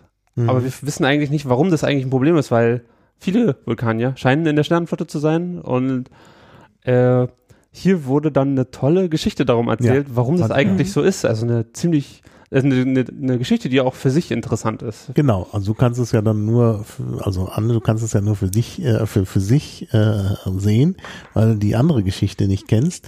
Ähm, fandst du das so interessant, diese Geschichte mit dieser, mit diesem Geschwisterkonflikt und der Ja, schon. Also, weil ich auch mit den Vulkaniern irgendwie erst gar nicht warm geworden bin. Also, Mhm. weil ich diese, ich habe das irgendwie nicht, nicht annehmen können als äh, das Narrativ so mit dieser Logik. Ich habe irgendwie Mhm. immer gedacht, das, das passt mir irgendwie nicht. Mhm. Und das fand ich dann ganz interessant, weil der Sarek dadurch ja irgendwie noch so einen gewissen Bruch bekommt oder so einen gewissen Drift, wo man denkt so, aha, da ist ja doch mehr als Mhm. dieses bloße so, ja, du wirst mich jetzt ja nicht wegen meiner Emotionen oder meiner emotionalen Unterstützung angerufen haben, so nach dem Motto, sondern also, dass ich dachte so, okay, ähm, genau das ist es, was dann solche Charaktere irgendwie greifbarer macht und Mhm. spannender macht. Ja. Ja. Ja, ich fand das auch, also gerade diese letztlich auch so eine gewisse Demaskierung äh, dieses logischen Ansatzes, der natürlich schon faszinierend ist. Jetzt spreche ich nämlich Spock. Passt. Aber, aber äh, es ist halt, äh, ja, es ist halt nicht unproblematisch. Und das kann man sehr schön sehen. Also ich fand das, fand das sehr, sehr äh, spannend auch. Das war auch ein, ein guter Punkt, wo man sieht, dass, dass die Autoren da auch wirklich so ein bisschen äh, Herzblut reingesteckt haben und auch versucht haben, wirklich gute Geschichten zu schreiben. Was äh, meiner Ansicht nach nicht immer bei anderen Star Trek-Serien so gelungen ist. Ne? Also wir hatten das ja schon mal in dem letzten Podcast ausdiskutiert, weil du sagtest, Deep Space Nine muss man unbedingt sehen. Und ich habe eine verbreitete Ansicht unter Fans. Ich habe tatsächlich danach mir das zu Herzen genommen, habe nochmal mit Deep Space Nine angefangen und das war genau dieser Netflix-Effekt. Ich bin da immer eingeschlafen und dann habe ich mir gedacht, nee, also alles, was recht ist, ich muss mir das nochmal, ich muss mir das irgendwie, weiß ich nicht, irgendwann mal vielleicht in den Ferien, dass ich sage, so, jetzt erkläre ich es zur Pflicht und jetzt setze ich mich tagsüber hin und Feier. sehe eine Folge nach der anderen aus wissenschaftlichem Interesse. Und du sagtest ja, dass dann irgendwann, wenn man drin ist, dass dann so ein Bogen kommt, Mhm. ähm, der, der einem das dann doch äh, sehr spannend macht. Und jetzt bei Discovery finde ich eben, und das finde ich eben die gute Leistung, dass es eben einen Bogen gibt, das werden wir dann noch sehen, aber dass eben auch jede Folge für sich irgendwie viele spannende Sachen hat. Also was heißt, es muss nicht immer ne, so ein, also ich fand zum Beispiel diese Sache da mit dem Alien, ne? Also es, gibt Folgen bei Discovery, wo man den, den, so ein bisschen das Plagiatsgefühl hat. Also bei dem Alien fand ich das. Bei welchem Alien? Da taucht ein Alien auf, wenn du dich erinnerst, in dem anderen Schiff. Und dann. Ah, Äh, der Tardi Ach, der. Tardigrade. der, ja, der Tardigrade. Genau, der Tardigrade. Und, und das war mir zu, also das, also das war nämlich genau das Motiv aus der, den, aus der Alien-Serie. Mhm. Zunächst. Hat sich ja dann verändert. Und das war ja eine interessante Wendung dann auch. Also von daher, äh, aber das, das fand ich, das, das fand ich so schwach, weil, ähm, äh, ja, weil, weil man es schon kannte und weil es irgendwie letztlich ja auch nichts gebracht hat für die Serie. Und dann gab es noch so eine Sache, da diese, wie waren das noch mit diesem, äh, mit diesen Zeitsprüngen? Das Ja? war bis Diese jetzt auch mein Folge. Highlight, ja. Magic to make the sanest man go mad. Genau. Und ich finde eigentlich, ich bin sehr für Zeitsprünge. Ich sehe Zeit, also ich, ich sehe speziell Filme gerne, wo es um Zeitsprünge geht und Zeitlogik. Ich finde das unheimlich spannend. da kann ich ewig, könnten wir einen ganzen Podcast machen. Muss ich nochmal machen. Einen Podcast über Zeitreisen. Ähm, Da hätte ich jetzt sehr viel zu sagen. Das spare ich mir jetzt. Aber ähm, äh, aber auch das war zu sehr. Es gibt nämlich eine eine äh, eine Folge aus äh, äh, Next Generation. Nee, aus Voyager. Voyager, genau. Voyager. Die ähnlich funktioniert wie da. Irgendwie, du meinst The Next Generation. Was Next Generation? Ja, äh, Time and Again oder so? Ja, Time and Again. Genau, Time, die meine ich. Ja, Aha. genau, Time and Again. Also, sie haben, Ähm, äh, jemand hat, äh, wie heißt es, wenn man sich äh, denk, glaubt, erinnern zu können, an was man schon erlebt hat? Ein Déjà-vu. Déjà-vu, ja. Ja. Ja, äh, ja also äh, der deutsche Titel war so, glaube ich, sogar, glaube ich, Déjà-vu. Mhm. Äh, um, da passiert etwas immer und immer wieder durch ein ähm, äh, Subraumphänomen, ist auch egal. Ist äh, und am, am Ende des, äh, am Ende äh, des, äh, die, ähm, eines, äh, ähm, eines Ereignisablaufs wird die Enterprise vernichtet und äh, dann Mhm. sind sie plötzlich wieder da, wo sie eine Woche vorher oder so Karten gespielt hatten. Und Also so ein jeder bisschen kann so täglich grüßt das Murmeltier Genau. im Genau. Weltraum. jeder kann sich Mhm. irgendwie Genau. daran erinnern, dass, er Diese dieses, dass er dieses. Blatt schon mal hatte beim Pokern. Äh, und äh, das war wirklich eine interessante Folge, obwohl Leute, ich kenne auch Leute, die haben sich das angeguckt, die meinten, das hat mich wahnsinnig gemacht. Doch, fand ich sehr gut. Die Folge fand ich sehr gut. Und jetzt diese Folge, also diesmal fand ich es nicht so gelungen. Nee, ich Nee. fand, das ist ein total witziges Konzept. Dass Also ist so, ein witziges Konzept, aber ich kannte es halt schon. aber äh, also, dass es ein Heist-Film mehr oder weniger ist, also ein umgedrehter Heist-Film. Du bist das Opfer des Heists und äh, Mhm. Ja. äh, jemand hat unendlich viele Versuche, einen Heist durchzuführen und das ist eine großartige Idee irgendwie. ja, gut, gut. Also ich fand es ein bisschen wie, dass man schon kannte. Also aber, mir hat Spaß gemacht. na gut. Das war mein persönliches Highlight, war der Techno-Bubble, den sie da bringen. also, da ich, ich kann mich nicht mehr genau erinnern. Ich glaube, es geht irgendwie um eine Fourth Dimensional Race, die jetzt das Zeitreisen geknackt hat und da habe ich wirklich am Boden gelegen. Hm. Also, weil sie Ja. das Ganze dann ja auch irgendwie gelöst bekommen. Ja, ja, sie kriegen Das war, ähm, Ja. ja. das war super. Aber wir waren bei Michael. Äh, jetzt höre ich hier ein GSM-Signal. Nee, bin schon wieder weg. Gut. Wir waren bei Michael und äh, Michael, ja, also es gab ja äh, durchaus dann Leute, die gesagt haben, oh, wieso hat die einen männlichen Vornamen, wenn das keine äh, äh, kein Mann ist und so, fand ich jetzt, also ich habe das irgendwie sofort begriffen. Also das Wurde auch bisher nicht erklärt, oder? Hm. Also es gibt, beziehungsweise es gibt keine Erklärung. Sie heißt Michael. Punkt. Ja, Ne? warum, Ja. ja. warum auch nicht? Also, weiß nicht. Ja, naja gut, man kann natürlich sich da viele Gedanken machen. ne? Ich meine, immerhin, in, warum muss auf Vulkan alles so sein wie, wie auf der Erde im 20. Jahrhundert? Also wurde er nicht auf Vulkan geboren. Ja, ja, das ist schon richtig. Das ist schon richtig. Aber wir wissen nicht genau, wie sie an den Namen gekommen ist. Habe ich kein Problem mit. Ich störe mich viel mehr Hab daran, dass ein Problem. D7 Schlachtkreuzer anders aussieht. Aber sonst habe ich kein Problem mit, Ach so. äh, mit Namen. Ah ja, das habe ich jetzt gar nicht so verfolgt mit dem Schlachtkreuzer. Da bin ich nicht mehr genug in den. Das spielt doch eigentlich keine Rolle. Ja, okay. Okay. Ja. Kann man sich denn mit ihr identifizieren? Ich Hm. finde schon. Ich fand ihre Argumentation nachvollziehbar, was Mhm. äh, in der ersten Folge mit dem Vulcan Hello. Aber, Mhm. ähm, Mhm. aber natürlich hätte sie ja jetzt nicht ihren Captain betäuben sollen. Hm. Weiß ich nicht. Mhm.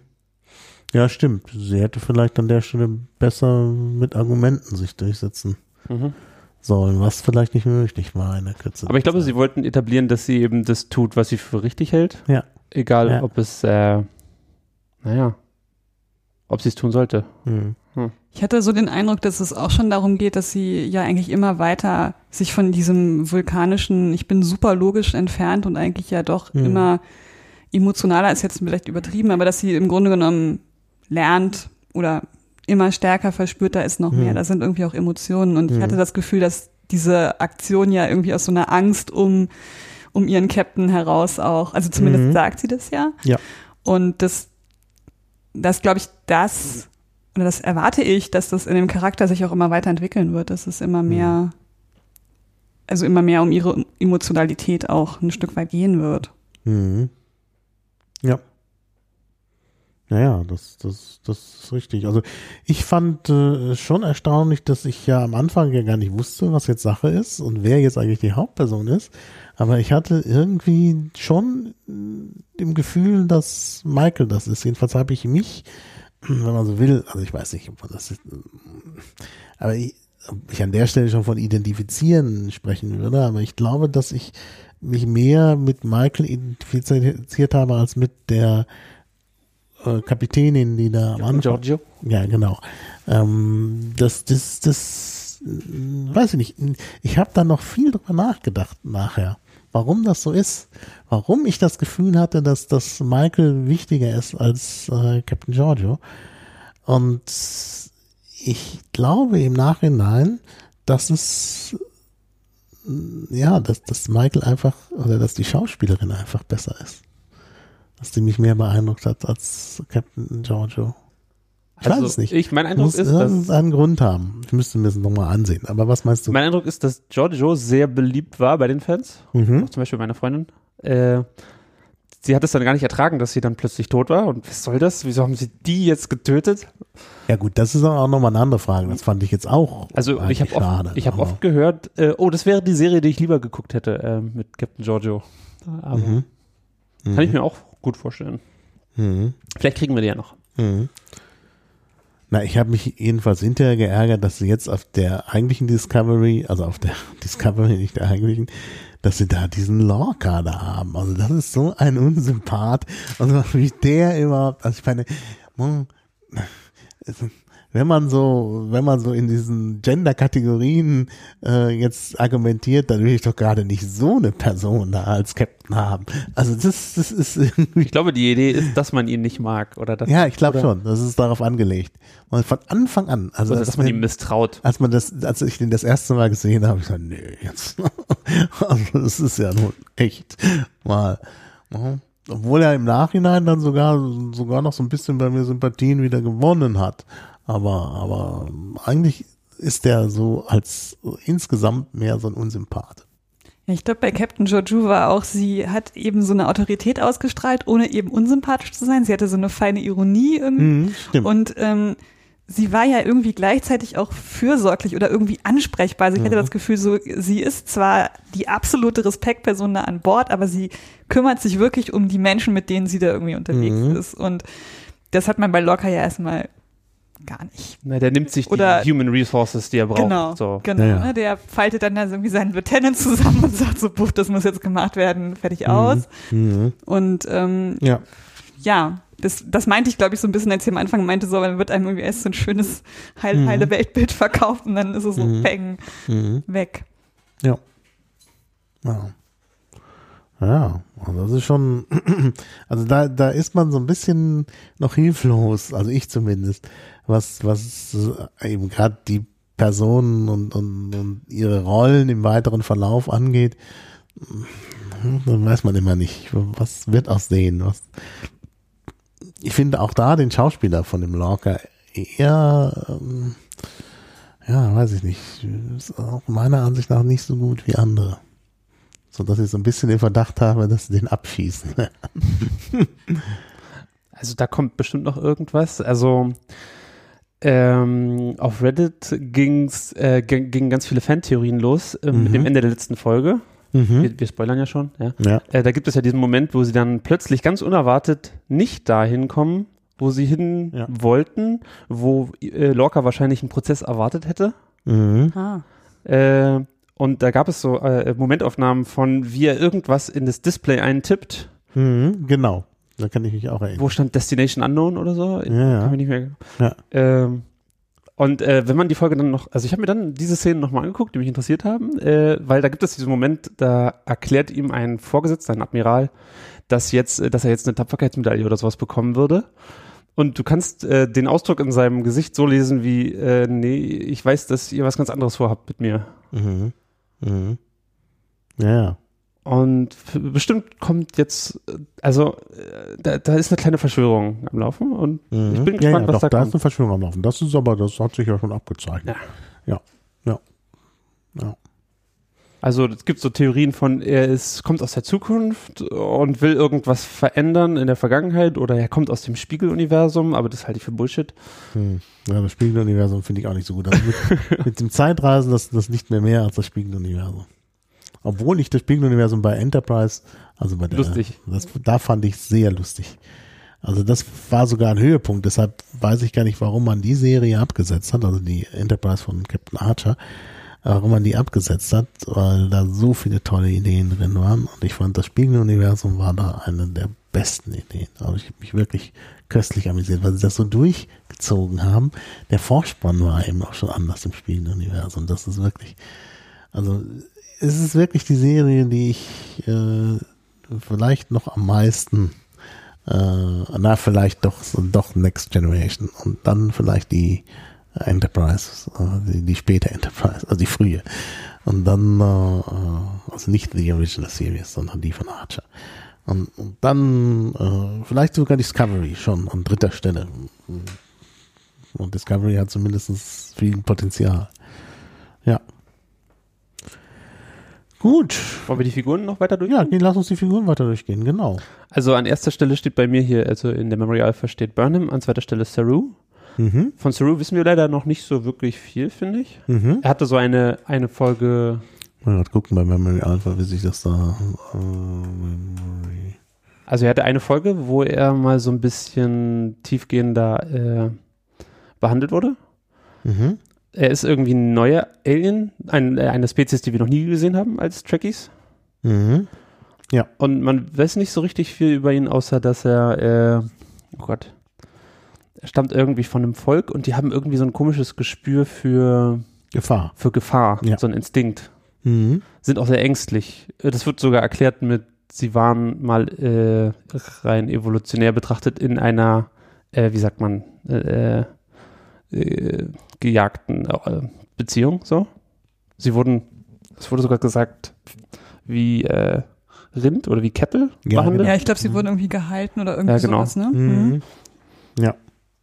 Ähm, und es gab eine Episode, da hatte er so ein, so eine, äh, man, man könnte sagen, er war besessen so von Aliens. Mhm. Das ist irgendwie so ein, so ein Trop, was es in Star Trek immer wieder gibt. Das, naja, es ist ziemlich simpel, äh, ziemlich billig zu sagen, ja, jetzt ist diese Figur besessen, dann brauchen wir keinen neuen Schauspieler äh, äh, engagieren. Und ähm, aber am Ende der Episode wurde aufgelöst, dass er gar nicht besessen war, sondern dass er zum ersten Mal in seinem Leben keine Angst hatte und dass Mhm. das möglicherweise äh, das ist, wie er wäre, wenn er nie Angst hätte.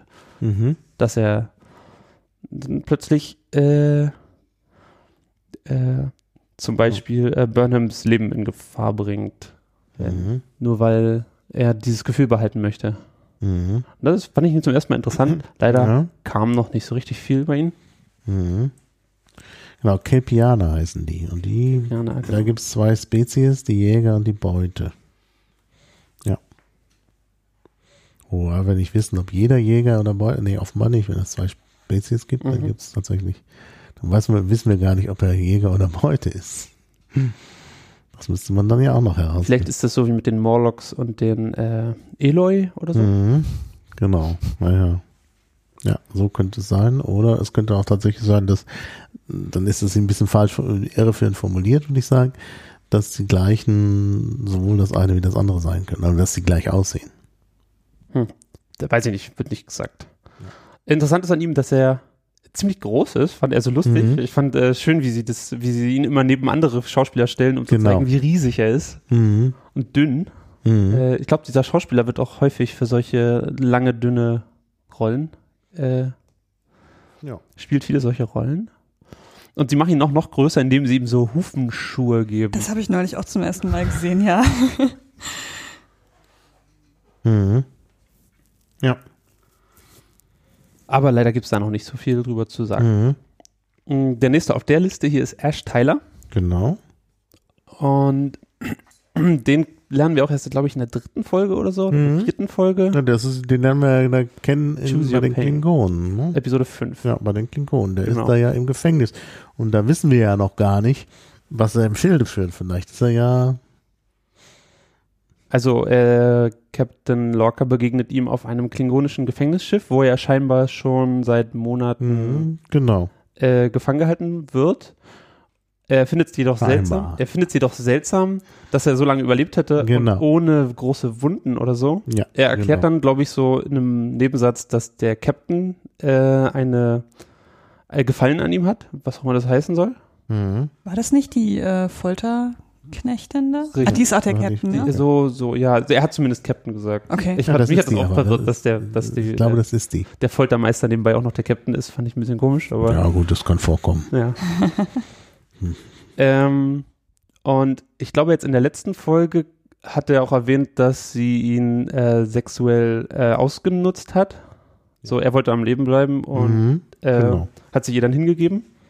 Mhm. Es scheint ihn irgendwie traumatisiert zu haben. Im Internet sind einfach alle Theorien, dass er, also die verbreitete Theorie ist, dass er ähm, ein Undercover-Klingone ist, der Gehirn gewaschen ist und möglicherweise dieselbe Figur wie, ähm, oh, ich habe den Namen von dem anderen vergessen, der Torchbearer. Ja. Ähm, der kam halt nur in der zweiten und dritten Folge irgendwie vor und dann ist er verschwunden plötzlich. Mhm. Und äh, ich glaube, es hieß auch noch, dass auf äh, IMDb man über diesen Schauspieler nicht viel wissen, nicht viel rausfinden konnte, über den, der diesen Klingonen gespielt hat. Mhm. Und dass man deswegen davon ausgeht, dass das eine Kunstfigur ist, die sie geschaffen haben, um zu, ver, äh, zu verschleiern, dass das äh, derselbe Schauspieler ist wie Ash Tyler. Mhm. Ähm, aber wir wissen darüber auch gar nichts. Ich kann, mich, ich kann mir auch vorstellen, dass sie uns damit einfach irreführen wollen. Ja, dass wir das das die ganze Zeit denken. Es sein. gibt auch viele so subtile Hinweise, Mhm. dass da irgendwas ist. Ja, ja, Äh, die gibt's. Also er verhält sich manchmal seltsam, ja. Mhm.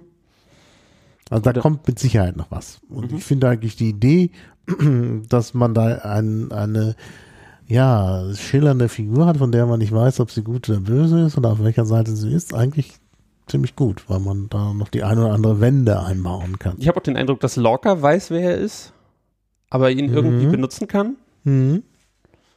Ja. Da gibt's glaube ich, einen Hinweis darauf, ja. Wo man das auch nicht gut einschätzen kann. Vielleicht Also man weiß eben auch nicht, wie viel Lorca jetzt wirklich weiß. Und man weiß auch nicht, was er im Schilde führt. Genau. Ja. Der nächste hier ist Paul Stamens. Wollen wir weitergehen? Mhm. Ja. Äh, Paul Stamens kommt in der ersten, in der dritten Folge vor und äh, hat einfach den Eindruck, dass er irgendwie so ein bisschen äh, arrogant ist. Mhm. Also so ein arrogantes Genie. Ja, also am Anfang. Es Ja. ändert sich ja ein bisschen und Ja. hat ja dann doch mehr, äh, wird ja dann noch, noch sehr menschlich. Also der ist am An- tatsächlich, Am Anfang ist er ja wirklich unangenehm, ja. äh, der ist wohl benannt nach einem äh, Pilzexperten. Mhm. Äh, also es gibt bei, ähm, äh, bei TED, es gibt so einen TED-Talk mit so einem Pilzexperten, der auch Paul Stamens heißt. Ah ja.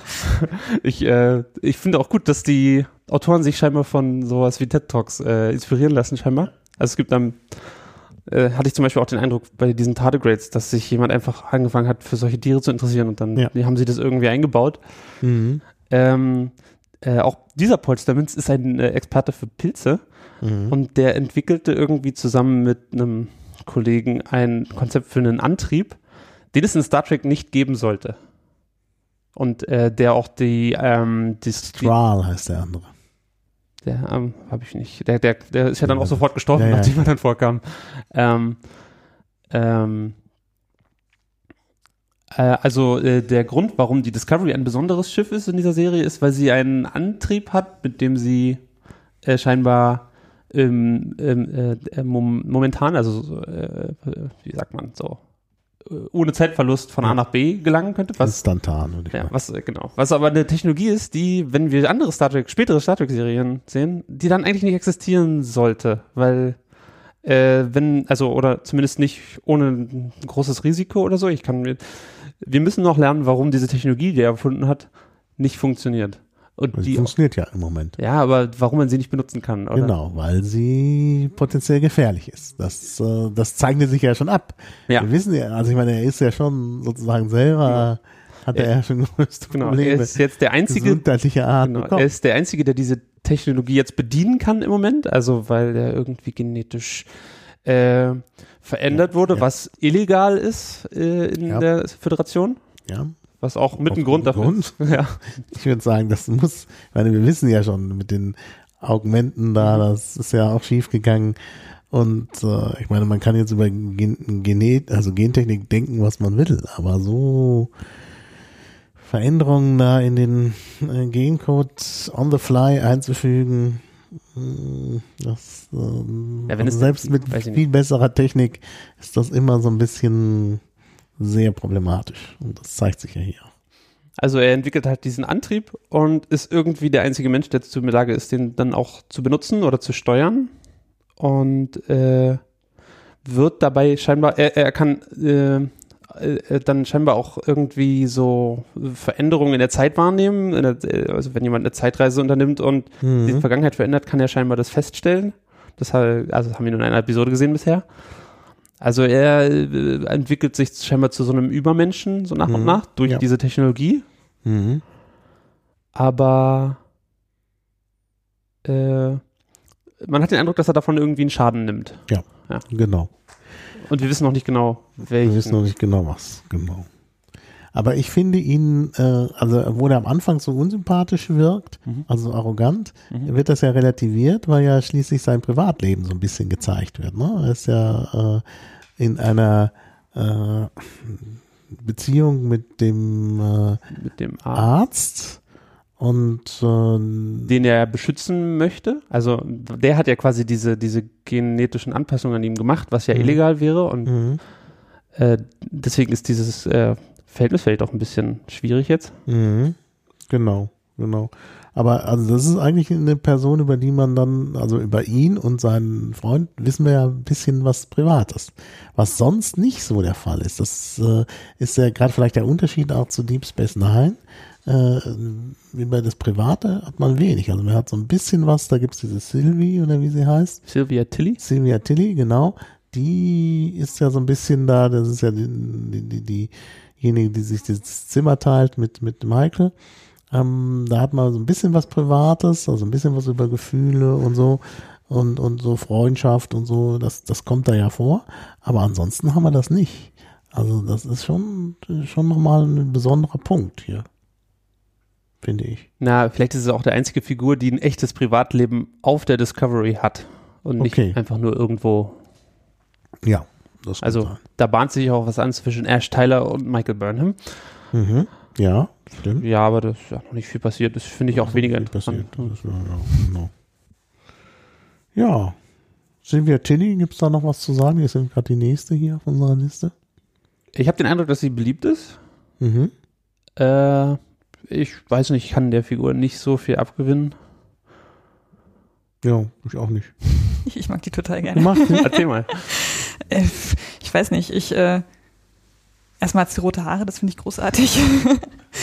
Und nein, ich, ich weiß nicht, ähm, ich finde, vielleicht ist sie auch einfach so ein, von der Story her so ein bisschen so ein Comic Relief, weil Ja, sie halt genau. einfach so manchmal so rausplatzt, äh, Ja, was ja. alle anderen nicht sagen, weil sie halt viel zu Mhm. militärisch sind. Ah ja, sie, Mhm. sie, äh, es gibt da diesen Moment, wenn sie Fuck sagen, was aus irgendeinem Grund. Sie sagt an irgendeiner Stelle, oh guys, das ist so fucking cool. Ja, und, das ist so, und sie so, sorry. Ja, und dann glaub- sagt der Stamets, glaube ich, so, no, you're right, this Ja, is this fucking is cool. fucking das finde ich irgendwie Und das war auch das erste süß. Fuck in Star Trek. Oh, Ja. okay, das wusste ich nicht. Oh, oh, immerhin. Schön ist hier in Memory Alpha steht es im Deutschen, Silvia Tilly ist ein Mensch im 23. Jahrhundert. Wow. Das ist der, wir haben noch nicht so viel über sie zu sagen. Nee, Ich habe mich gefragt, weil sie sagte doch zu Michael relativ am Anfang irgendwie, dass, dass äh, niemand über sie weiß, dass sie mal Captain sein wird. Und ich habe mich gefragt, ob, Mhm. ob es irgendwie, also ob ihre Figur in, in, in anderen Serien, Mhm. also ob das sozusagen ein Vorgriff, if, Vorgriff ist. Nicht, dass ich Nee. Okay. Nee. Aber ja. Aber äh, es gab da diesen Moment, wo man den Eindruck hatte, äh, Stamets kann ja irgendwie in die Zukunft sehen Genau. und bezeichnet Ja. sie Genau. als Captain. Als Captain, genau. genau. Ah, Und dann, was haben Sie gerade gesagt? Äh, nix, ich weiß ich nicht. Ich weiß nicht, was ich gerade gesagt habe. Ja. Ja. Also da bahnt sich an, dass Da sie, bahnt dass sie tatsächlich mal Captain sein wird. Wer hätte das gedacht? Oder man wird uns auch hier in die Irre führen. Weiß ich nicht. Ja, weiß ich nicht. Gut. Das mit der Polyester-Allergie finde ich witzig. Also das, ich meine, jetzt mal abgesehen davon, dass sie sowas wie Comic Relief oder Sidekick oder sonst was ist, war das so eine Geschichte, die, die fand ich äh, ausgesprochen interessant. Also ich meine, ne, das ist ja, damit nimmt sich ja auch die Serie so ein bisschen selber auf den Arm, denn man hat ja schon den Eindruck, dass da irgendwie alles aus Kunststoff ist. Und äh, ja. Ne? Und dass eben auch Leute die, die eigentlich dann aus gesundheitlichen Gründen nicht auf dem Raumschiff sein dürften, trotzdem da sind. Und sonst beim Militär wird ja immer gleich jeder ausgeschlossen. Das ist ja eigentlich Militär. ne? Ja, Ja, also ich fand äh, ihre Vorstellung ein bisschen platt. So, ja, hallo, ähm, ich bin eher unbeliebt und äh, ich will irgendwann mal Captain werden. So, das kam so irgendwie fast in einem Satz und ich dachte so, Mhm. okay, das muss jetzt schnell gehen, die Vorstellung. Ja. Sie ist so ein bisschen ähm, sozial, also ja genau, awkward, genau. Äh, Und ich weiß nicht genau, also ich bin mir nicht ganz sicher, ob das was ist, was wir bei männlichen Charakteren einfach eher akzeptieren, weil es so ein etabliertes Ding ist, dass es halt männliche socially awkward Characters gibt. ja. Aber es geht mir so ähnlich. Also ich finde auch, da hätten sie ein bisschen mehr Liebe reinstecken können. So. Mhm. Ja, das stimmt, da hast du recht. Es gibt dieses Bild vom Nerd und das hatten wir ja auch schon bei, bei früheren äh, Folgen der Serie und auch sonst. Und hier haben wir dann das jetzt mal in weiblich. Genau, das ist schon, glaube ich, eher. Ne, Star Trek hat an sich schon ziemlich hohe Nerddichte, Ja. würde ich sagen. Und da Mhm. sind das auch alle möglichen Arten von, von Mhm. Figuren am Ende. Das finde ich eigentlich das Nette. Mhm. Naja, aber ein weiblicher Sidekick ist schon, glaube ich, eher auch was Neues in, in, äh, in Filmen und Serien. Okay. Glaube ich schon. Also Ja, mir fällt jetzt auch das niemand so richtig ein, also als, als Vergleich. Also Sidekick würde ich sie jetzt nicht nennen. Naja, Sidekick ist jetzt ein bisschen blöd, aber mh, also wir hatten, wir wissen ja auch nicht, vielleicht kommt ja dann nochmal eine wichtig, ganz wichtige Funktion in der Serie zu. Nur im Moment wirkt sie so ein bisschen wie, naja, vielleicht jetzt nicht gerade die Hauptrolle. Mhm. Ja. Naja, sie scheint so ungefähr den niedrigsten Rang zu haben. Mhm. jeden Fall, sie ist ja noch Kadett und mir war gar nicht klar, dass äh, Kadetten äh, regulär auf Schiffen äh, arbeiten. Also, Na gut, bei der Sternenflotte, wo willst du sonst arbeiten? naja, Das ist die Sternenflotte. Akademie, ich weiß nicht. Auf der Akademie, ja gut, aber Ja, es gibt ja offenbar sehr, sehr viele Raumschiffe. Die Ist jedenfalls eher ungewöhnlich. Ja, also von daher, ja. Vielleicht, weil es gerade äh, so ein Kriegszeitpunkt ist. Mhm. Weiß ich nicht. Gut. Ich glaube, da haben wir jetzt alle wichtigen. Also Dr. Dr. Kalber gibt's noch, den haben wir schon erwähnt. Ähm, der hat aber auch, glaube ich, im Moment eher so Sidekick-Funktion. Als Supporting Actor. Äh, muss man sehen. Also es gab noch mehr. Figuren, von denen man immer mal dachte, dass sie wichtig Ja, sein das könnten. stimmt. Und die sind dann in eine Folge Captain später einfach Giorgio hatten wir schon. Äh, Genau, also sie ist ja gestorben in der zweiten Mhm. Episode. Ja. Und wurde dann auch gegessen, was ich so ein bisschen komisch fand. Also, Mhm. na gut, äh, die Klingonen, also die saßen irgendwie auf ihrem Schiff fest und waren verzweifelt. Mhm. Ich weiß nicht, ob die sonst regulär andere Leute essen. Das ist mir neu. Ja, das wäre mir neu. Ja. Aber, aber man hatte den Eindruck, dass sie am Verhungern sind, auf jeden Fall. Mhm. Genau. Und dann gab's ähm, dann gab's noch äh, den, den Vorgänger von, von Ash Tyler. Äh, Sie war so, Stimmt. Stimmt, die Sicherheitschefin oder so, ne? die habe ich zum Mhm. Beispiel sofort irgendwie gemocht, aber die ist eine Folge später dann sofort gestorben. Mhm. Ich habe jetzt gar keine Erinnerung mehr an die. Das ist ja. Die taucht, als sie, als Michael auf die Discovery gebracht wird, da begrüßt sie die so ziemlich ruppig. Mhm. Ach ja, doch, doch. Jetzt. Mhm, Lange schwarze, glatte Haare. Mhm. Und ich weiß aber auch nicht mehr, wie sie heißt.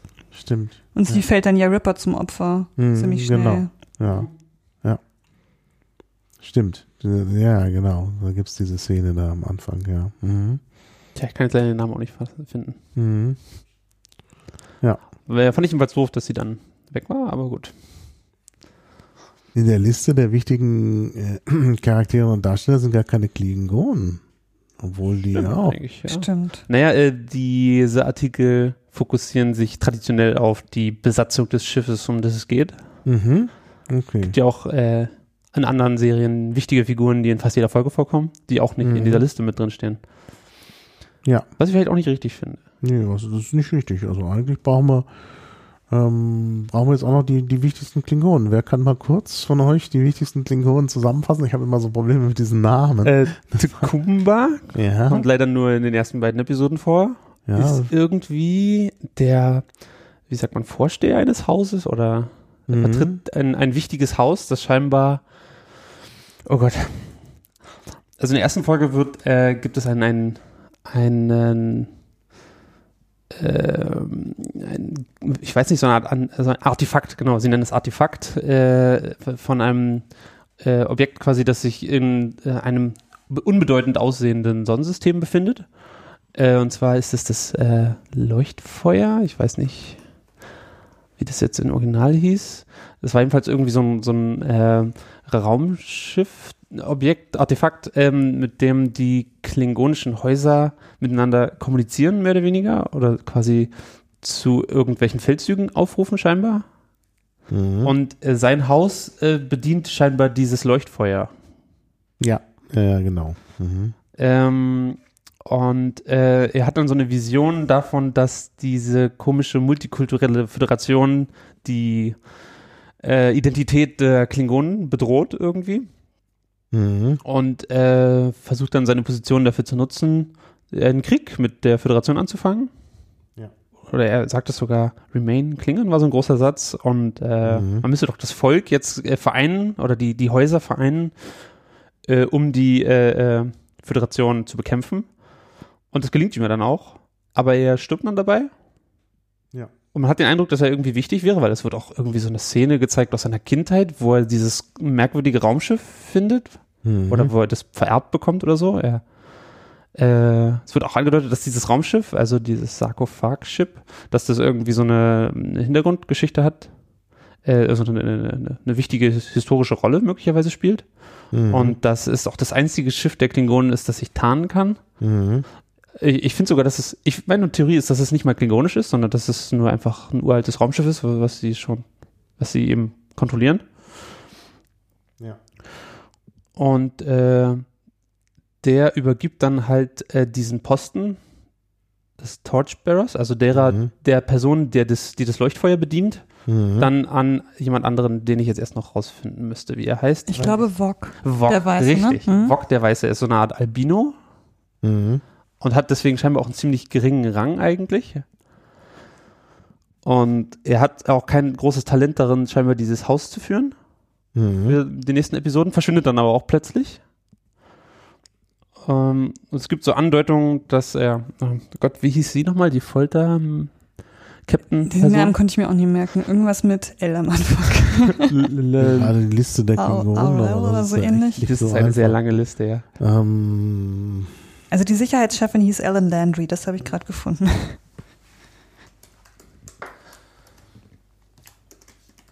ich versuche mal gerade hier noch mit Discovery das irgendwie.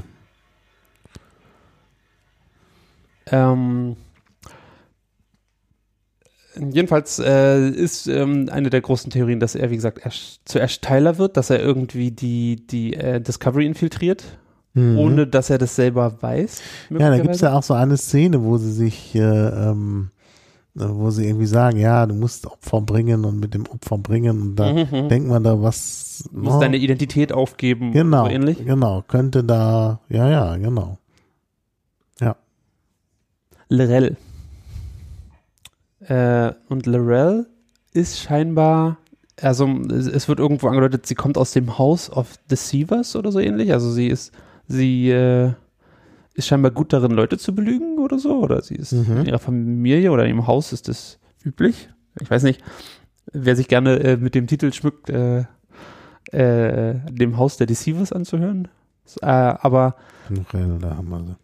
ähm, und sie, also sie hat, äh, sie weiß, glaube ich, mehr als alle anderen über Mhm. was da gerade passiert. Und ähm, sie, also ich muss noch darauf eingehen, dass letztendlich Vog, nicht Vog, ja, dass Vog dieses Haus dann eigentlich verliert an Kohl. Ja. Äh, Kohl ist irgendwie der Vorsteher von einem anderen Haus, der auch scheinbar mehr Erfahrung darin hat, äh, so ein Haus zu führen. Mhm. Und unter ihnen arbeitet dann eben auch Lorel, Lorel, Le, weiß nicht. Mhm. Ähm, und äh, sie ist aber nicht so zufrieden mit dieser, mit, mit, äh, mit diesem, mit diesem Kohl und möchte dann überlaufen. Möglicherweise, möglicherweise auch nicht. Mhm. Möglicherweise möchte es dann sie nur, dass es so aussieht, als ob sie überläuft. Ja. Ähm, ich glaube, das waren die wichtigen Klingonen. Ja, da sind sie, glaube ich, ja. Also im Grunde sind im Moment ja nur noch Wok und Lorel im Spiel. Denn äh, der Kuvma ist erstmal tot, aber wird vielleicht noch eine Rolle spielen. Das stimmt schon, das glaube ich ist nicht abgeschlossen. Und Koll ist ja auch, wenn ich das richtig äh, in Erinnerung habe, ist er doch gerade eben in der letzten Folge Mhm. äh, umgekommen. Wer? Oder Kohl Äh, ja, ja. Ne? Also von daher denke ich, äh, im Spiel sind jetzt noch äh, Lorel und Wok. Mhm. Ne? Und da muss man sehen, was die jetzt machen. Das sind ja schon sehr aus, äh, also sehr besondere Klingonen. Also der eine als Albino und äh, eben auch schon ja in der Klingonenwelt stand der ja schon seltsam da, also so ein bisschen äh, diskriminiert auch. Und ja, Lorel, na, ist halt so ein bisschen undurchschaubar, weil man nicht weiß, was sie jetzt da in äh, also im Schilde führt. Überlaufen, ja, könnte sein. Also, äh, sie hat es gesagt zu einer weiteren wichtigen Figur, die mir gerade aufgefallen ist. Äh, Katrina Cornwell, also Admiral Cornwell. Ach ja, genau, genau. Die, die ist ja. Sie wurde gefangen genommen Ja. und sollte dann von ihr verhört werden Mhm. und hat dann aber äh, ihr gegenüber gesagt, dass sie gerne dann überlaufen würde zur Föderation, Mhm. Genau. weil sie irgendwie unzufrieden wäre mit, wie das jetzt hier gerade läuft. Mhm. Mhm. Ähm, ja, diese Cornwell, die fand ich auch eine tolle Figur. Ich hatte Angst, Mhm. dass sie jeden Moment stirbt, muss ich sagen. Mhm. Ja, stimmt, stimmt. Also sie ist irgendwie die Vorgesetzte von, äh, von Lorca und die haben auch äh, eine sexuelle Beziehung, Mhm. scheinbar. Ja, ja, die haben was. Und sie ist, äh, ich glaube, sie ist auch Psychologin, Psychiatrist steht hier, ja. Mhm. Äh, und äh, durchschaut auch, dass Lorca irgendwie einen Knall zu haben scheint. mhm. Aber wird dann auch von Lorca ähm, äh, aus dem Weg geschafft, mehr oder weniger. Mhm. Wobei man nicht weiß, ob, ob, er der, ob der wirklich einen Knall hat oder ob der halt Oder einen Plan. einen Plan hat. Knall oder einen Plan. Knall oder Plan. Also mir für mich fühlt sich das mehr nach einem Plan an. Also irgendeine äh, Strategie, die möglicherweise auch nicht so wirklich toll ist, aber ja. Also er führt was im Schilde, das ist eigentlich meine Annahme. Das würde auch natürlich, damit würde auch erklären, warum er sie dann loswerden will. Ja. Ja, Ja, ich glaube, die Figuren haben wir durch. ja. Und wie man sieht, wir wissen eigentlich alle noch nicht so richtig, was, was äh, für eine Rolle sie spielen. Ich sehe schon die nächste Liedkultur. Ja, ne, das Interessante ist, dass es ja nun schon sieben Folgen läuft Mhm. und man so im Dunkeln tappt. Das war bei anderen äh, Star Trek-Serien anders. Das finde ich aber toll. Ja, das ist schon toll. Das behält mich dabei. Mhm. Also mir gefällt das jetzt besser als dieses äh, Reset-Knopf nach jeder Episode. So. Ja.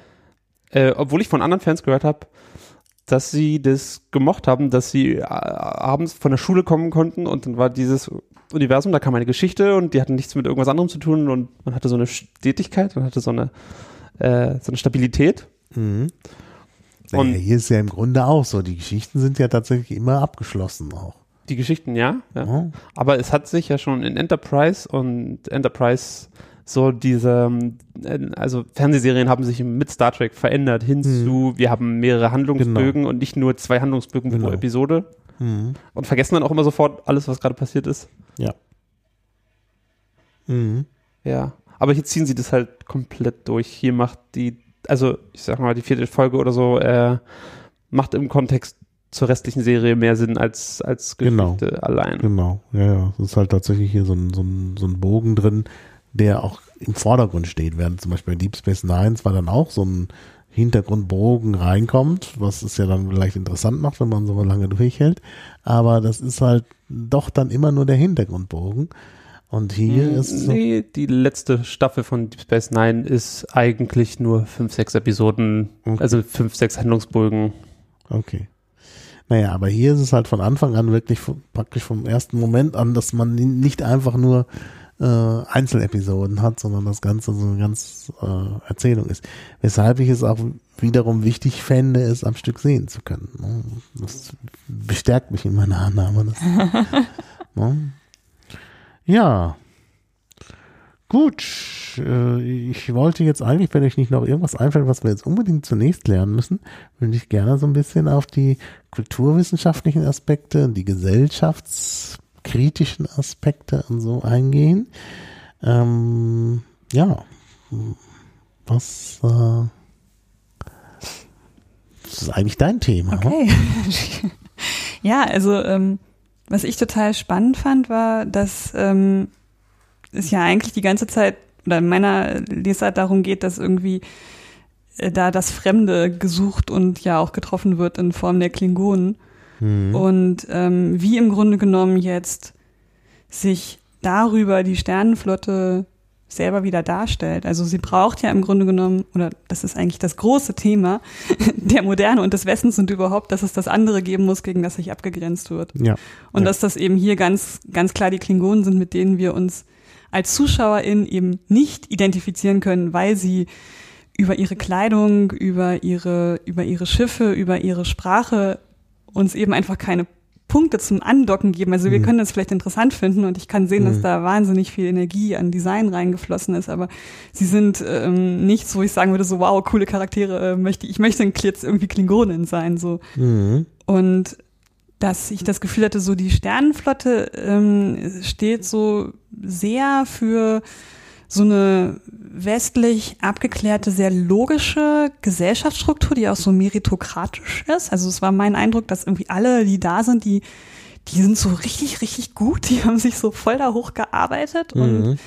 ähm, da ist niemand aus irgendwelchen Charity-Gründen oder Quote oder weiß ich nicht was. Also Mhm. das fand ich irgendwie interessant, weil sie ja schon sehr viele ähm, Charaktere, die ja auch sehr hoch in der Hierarchie stehen, eben weiblich besetzen und Mhm. aber irgendwie gleichzeitig immer mitklingt, die haben echt voll was auf dem Kassen und das Mhm. ist irgendwie, ähm, also dass das anscheinend gar kein Thema mehr ist in dieser Gesellschaft so. Mhm. Und dass die Klingonen dagegen eben mit ihrem Honor and Shame und so weiter eben wirklich mehr so eine ähm, eine ganz andere Gesellschaftsstruktur haben, die an, also die ja anscheinend auch total komplex ist, aber die ich erstmal ganz schwer greifen kann, also gerade so als Neuzugang jetzt. Ähm, Mhm. Und dass das eben ja, also in erster Linie wirklich über dieses Design auch transportiert wird. Also dieses äh, Starfleet ist so blau und klar, Sauber und glänzend. mega Sauber, ja. Die Leute können joggen gehen auf ihrem Raumschiff.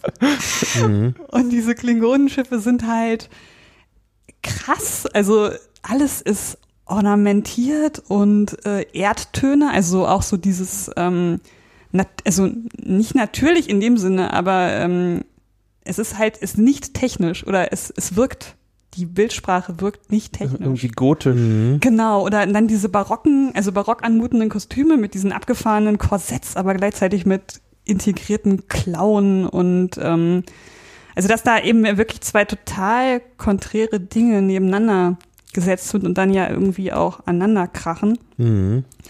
Und was ich auch interessant fand, war, dass ich das Gefühl hatte, Starfleet ist schon sehr divers. Mhm. Also auch ne, mit, Ja, ihren, ne, ja. mit den verschiedenen Races und so weiter. Und dass die Klingonen zwar auch divers sind, also weil es diese verschiedenen Häuser gibt, aber sie ja sehr darum bemüht sind, eine Einheit irgendwie wiederherzustellen. Mhm. Und ähm, Starfleet eigentlich wie so eine Utopie ist fast, so dieses, da wollen wir irgendwie mal hin, dass wir so divers sind und dass das eigentlich überhaupt Mhm. kein Thema mehr ist. Mhm. Und dass die Klingonen eigentlich mehr da vielleicht auch eher so ein, ich will nicht sagen Feindbild, aber irgendwie so ein ganz anderes Bild bedienen von so, okay, also auch ein Bild, was ja gerade in der Gesellschaft total aktuell ist, ne? So, wir müssen wieder eine Einheit herstellen, wir müssen irgendwie hier die Remain klingen, also wir müssen hier Ja. irgendwie die äh, Mhm. Gesellschaft schützen. Also das fand ich ganz interessant, dass, dass man eigentlich da in meiner Lesart Sachen, die gerade hier irgendwie massiv passieren, so ein Stück weit auf die Klingonen ähm, legen könnte, so von der Idee her, sich da so total abzugrenzen und zu sagen, so wir wollen hier nichts mit mit Starfleet zu tun haben, so. Es wird auch irgendwo direkt gesagt am Anfang, dass die Klingonen das äh, widerwärtig finden, dass diese Menschen und Andorianer und äh, dass die intermix, interbreed oder so. Ja, Ja. Mhm. Mhm. Ja, ja es gibt ja diese ähm, vulkanische Ideologie äh, des IDIC, Infinite Diversity and Infinite Combinations, so dass ein, Mhm. dass man, wenn man möglichst viel Diversität hat, dass man dann, dass man davon irgendwelche Vorteile hat. Ähm, Ja. und äh, das begründet ja auch quasi so den, den, den, den, den Verhaltenskodex der Vulkanier oder auch der Föderation am Ende, inspiriert es so.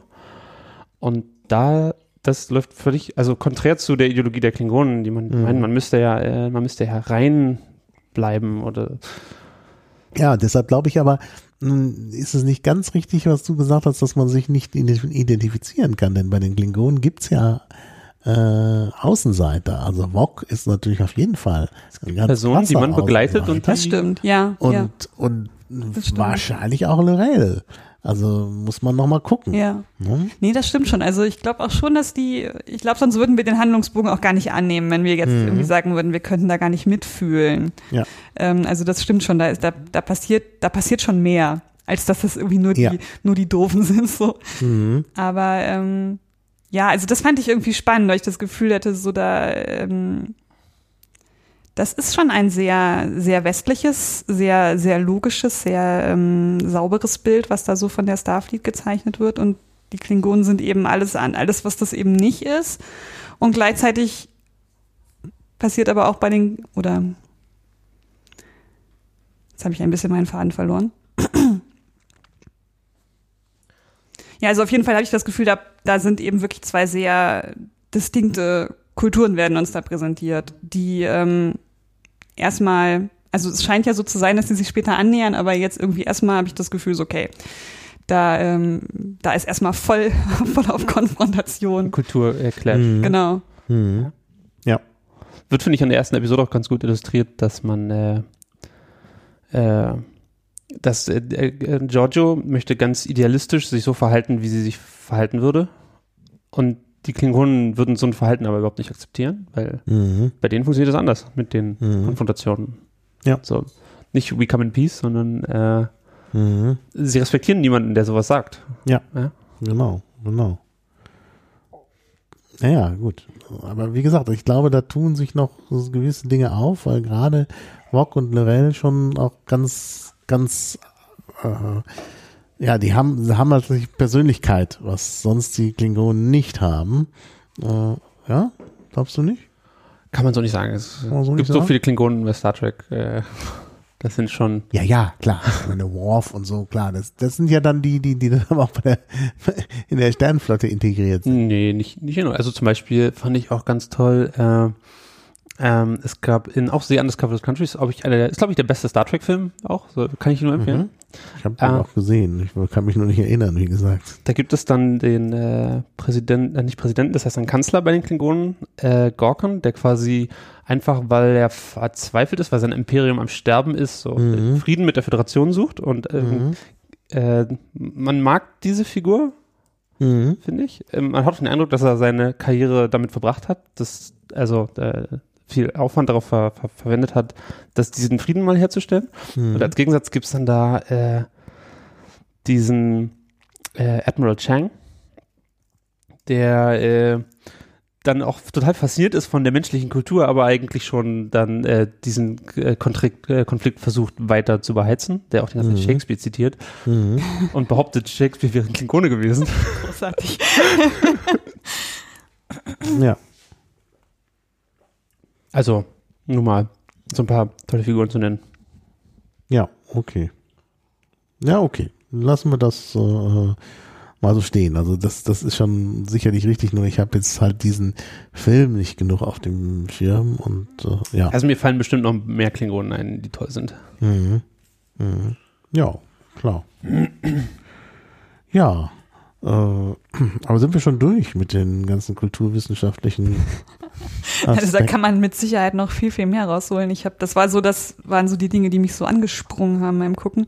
Und also wie gesagt, ich, ich frag, ich hänge mich halt immer noch ein bisschen an dem Klingonen-Design auf und frage mich, warum wird da jetzt gerade diese, diese, diese primitive Trope, die es bei mir zumindest aufruft, warum ist die gerade anscheinend interessant? Also, Mhm. weil irgendwie, ich meine, wir haben, wir haben auf dieser Welt wahrscheinlich so ziemlich jedes äh, nicht westliche Volk erforscht. Äh, Das, ist, das sind auch keine Feindbilder mehr. Das, ähm, also das finde ich einfach, da, da bin ich auch noch nicht, bin ich noch zu keinem Schluss gelangt. Das ist einfach so ein Punkt, der, der mich irgendwie da nach wie vor Mhm. beschäftigt und anpiekst. Und ich bin total gespannt, ja, wie das jetzt im Laufe der, der weiteren Serie weitergeführt wird, ob wir eine Erklärung dafür bekommen, warum die so aussehen. Und Mhm. ich hatte nur auf Wikipedia auch gelesen, dass es dem einen Macher wohl sehr, sehr wichtig gewesen wäre, die Klingonen irgendwie neu zu designen. Und Mhm. Ich verstehe auch warum.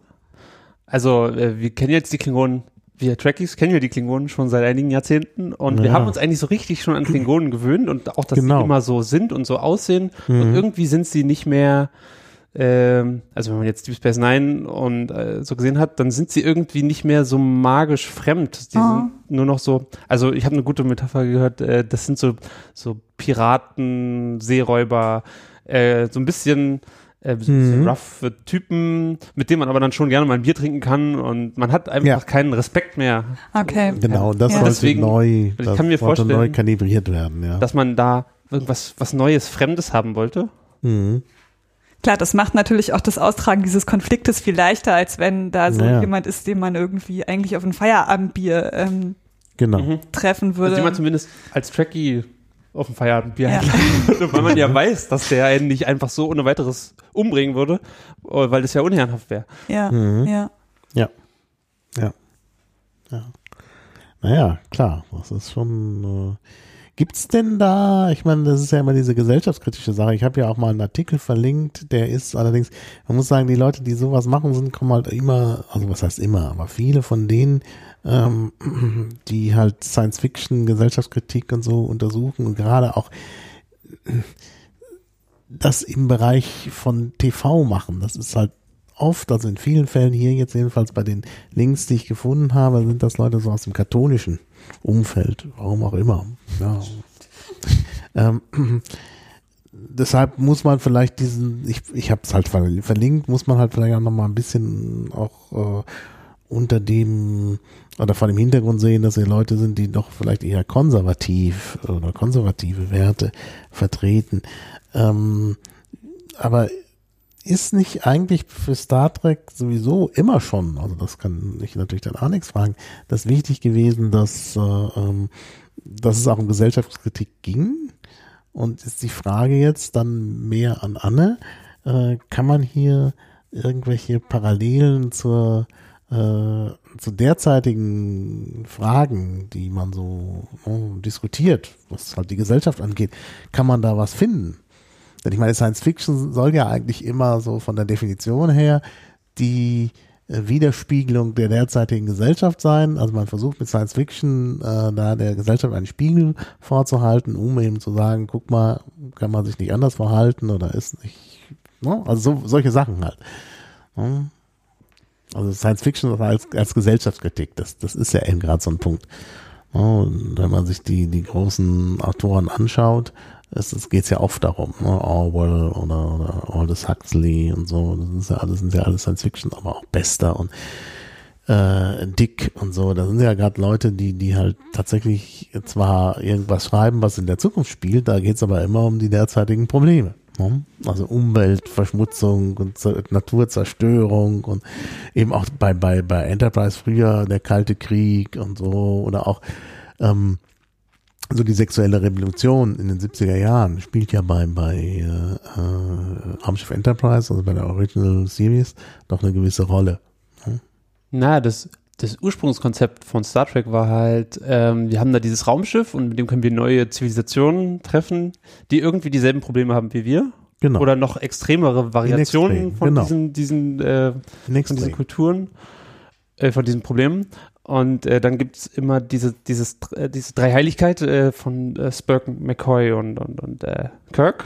Und äh, Spock ist so der logische, äh, rationale mhm. Typ, während McCoy so der emotionale, ähm, auch laute Typ ist. Mhm. Also, äh, und ähm, wie sagt man, wenn jemand. Ja, Kirk ist eigentlich eher laut. Und, und, äh, Kirk ist eigentlich mehr so der Draufgänger. So, und der, der Kirk ist so der, der, der Draufgänger, der zwischen den beiden so ein bisschen moderieren muss. Mhm. Oder der dann am Ende die äh, Rede hält, äh, dass man ja nicht zu viel von dem einen und zu viel von dem anderen sein sollte. Der Kirk ist eigentlich der Dumme. Ja. Also der, der, der äh, McCoy sieht das Ganze natürlich auch wissenschaftlich, also so aus der Medizinersicht, aber irgendwie auch immer wissenschaftlich und überlegt eigentlich, also von daher Na, emotional alleine nicht. Ja, Moment, Moment. Hm. Er ist halt im Gegensatz zu Spock, der alles versucht logisch zu machen, jemand, der, der halt eben sagen wir mal so den Human Factor da auch noch reinnimmt. Also tatsächlich auch das, also auch so Gefühlssachen noch. Ja, sag, aber wie, dennoch, wie kannst aber, du das sagen? Das ist ja, ja. völlig herzlos. Ja, ja. Und, und, und, und, und Kirk ist eben so da tatsächlich dazwischen und also er macht äh, und Kirk macht irgendwie, dass dann auch noch was passiert. Ja, genau. ja, aber oft eben auch unüberlegt und spontan und ja.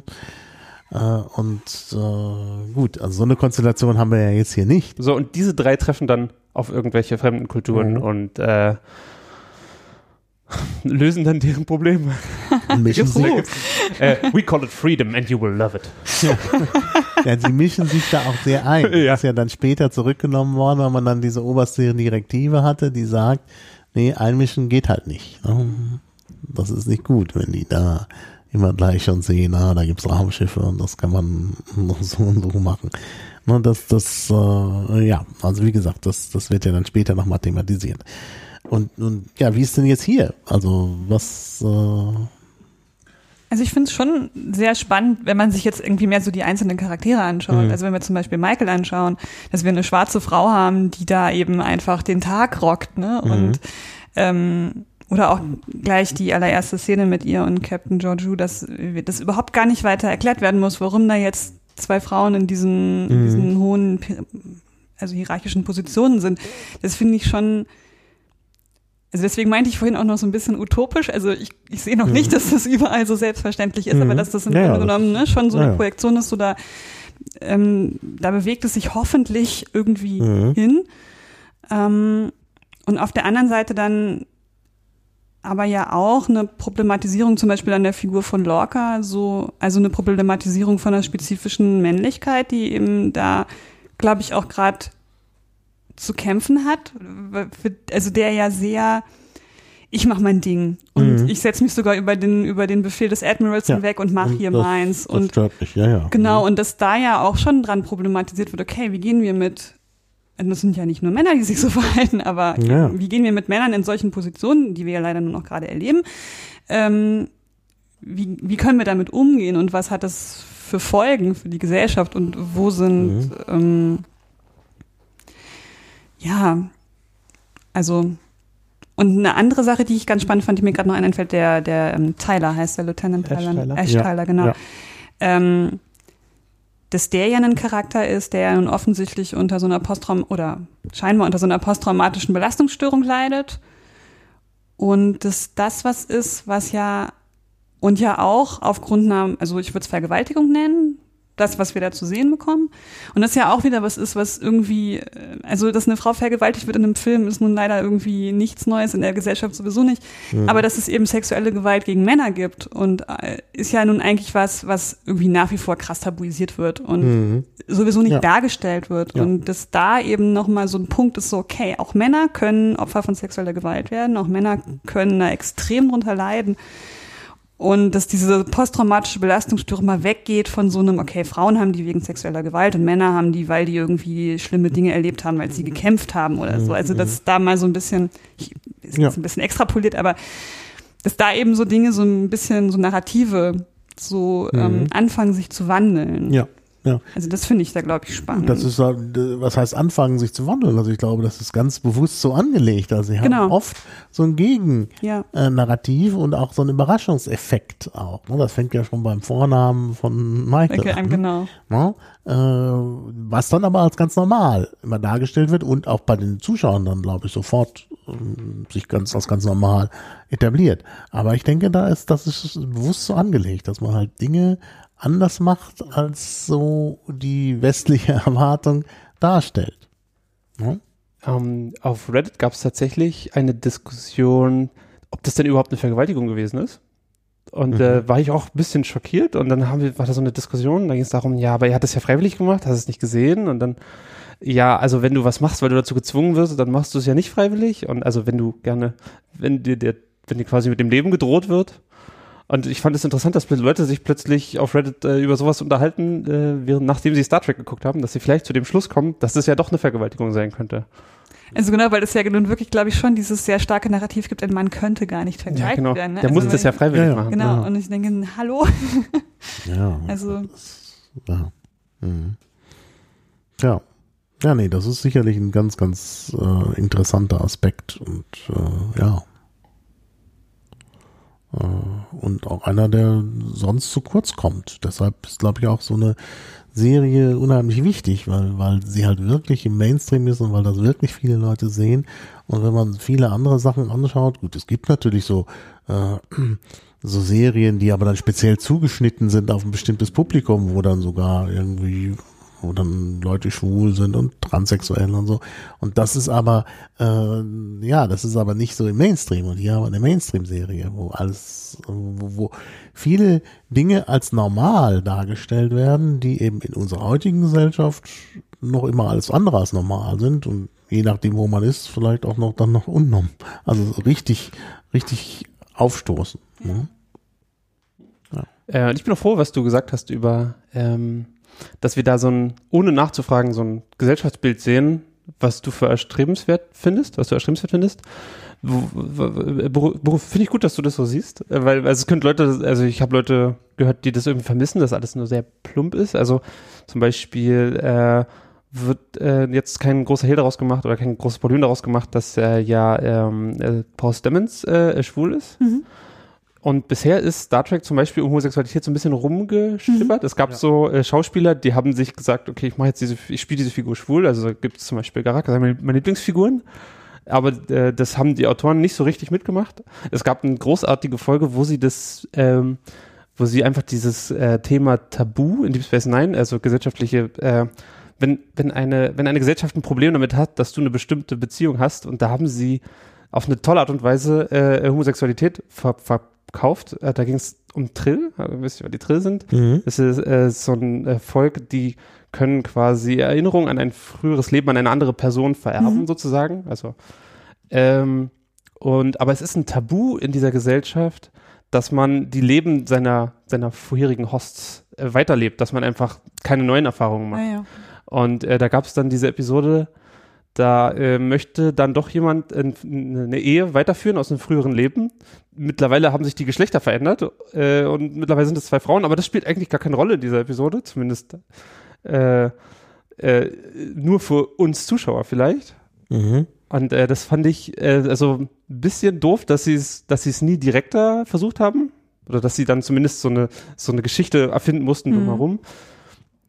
Aber dass sie es trotzdem auf irgendwie eine geniale Art und Weise verarbeitet haben. So, ja, guckt mal, äh, ja, dieses Ding da, was ihr als ein Problem empfindet, das äh, spielt ja eigentlich keine Rolle, sondern sie haben dasselbe ähm, mit einer aus einem anderen Grund, wo man sich dann vielleicht als als nicht äh, also als Mensch fragt, äh, was soll denn eigentlich so ein Tabu? Also Mhm. hat vielleicht Ja. irgendwie eine Funktion, also es hat ja so eine innere Logik, so du möchtest, dass dieses Wesen äh, eine viel Erfahrung in seinem Leben macht, aber es ist ja schon eine Beschränkung der Freiheit dieses Wesens. Mhm. Naja. Ja, nee, das sind wirklich, ähm, also das ist ja wirklich jetzt auch spannend, das so zu sehen, wie, wie das äh, dann auch äh, ankommt. Also deshalb, man muss vielleicht nicht nur die Serie sehen, sondern auch bei Reddit und sonst was da mitlesen, um zu sehen, dass äh, wie das äh, ja wie, wie das dann eben auch tatsächlich angenommen wird. Deshalb, also das geht sicherlich über das über die reine Serie hinaus. Und von daher ist halt diese Sache mit den gesellschaftlichen Aspekten interessant. Deshalb finde ich auch solche Artikel interessant, auch wenn die dann von äh, konservativen Katholiken kommen, ne, wie, wie die damit umgehen. Und nun ist dieser Artikel äh, geschrieben worden 2009, also lange vor äh, Discovery, aber oh, das ist ja schon mal auch äh, ein Einstieg und jetzt wäre es natürlich noch interessanter, die entsprechenden Artikel zu lesen mit äh, in, in Bezug auf Discovery. Ja. Äh, gut, aber jetzt nochmal, weil ihr das jetzt alles, äh, äh, das, das Star Trek-Universum so toll fandet.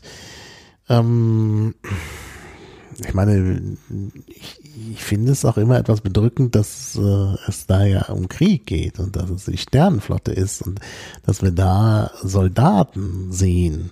Ne, auch so richtig so durchorganisiert mit Offizieren und, und Hierarchie und so. Und da frage ich mich eben auch. Ne?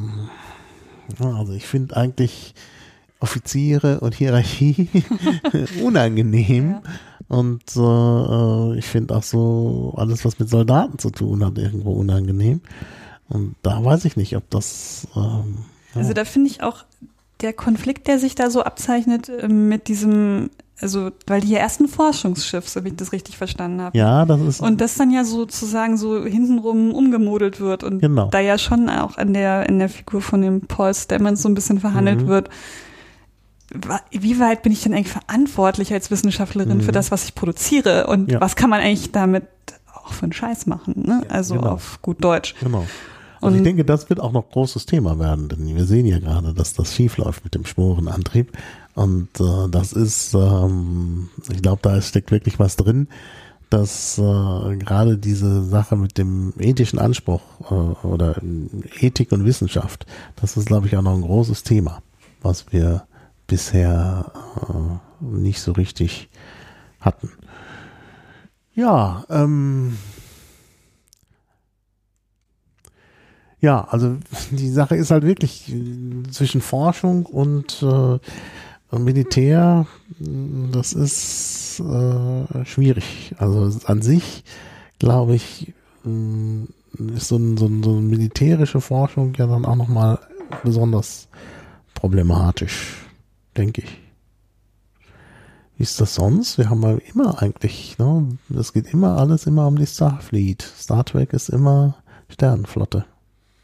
Ähm, ich weiß nicht genau, woher das kommt, aber schon in der ersten Serie wurde irgendwie das so dargestellt, als ob die Sternenflotte eine militärische, organisierte ähm, Forschungs- und Verteidigungsstreitmacht äh, Mhm. Ist. Mhm. Nicht nicht nur Verteidigung, sondern auch, äh, ich schätze mal so, sie machen auch so Infrastruktur für die, für die Ja. Föderation, Versorgung äh, Pioniere. Versorgung von, von, von Kolonien und so weiter. Mhm.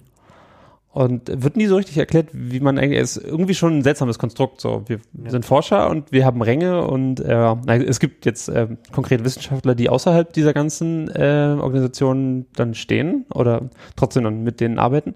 Aber es ist auch nicht das erste Mal, dass wir einen Forscher oder einen Wissenschaftler haben, der nicht damit glücklich ist, dass die, äh, die Sternflotte damit äh, irgendwas mit deren Technologie macht. Äh, das gab es zum Beispiel auch im zweiten Star Trek-Film. Ja. weil Ja. die offenbar Angst haben, dass diese in, in möglicherweise äh, in Waffen äh, als Waffe benutzt können werden. Ja. Diese, diese. Ja. Und das passiert ja dann auch in Discovery. Ja, ja. Was ich mich ja immer frage, ist, wie ist eigentlich äh, das normale Leben in der Zukunft? das stimmt halt. Ja, da musst du Deep Space Nine gucken. Ja, Deep Space Nine, okay. Deep Space Nine, das, das stimmt. Deep Space Nine ist natürlich schon mal ein bisschen anders. Mhm. Obwohl auch da die Sternenflotte eine sehr, sehr wichtige Rolle spielt.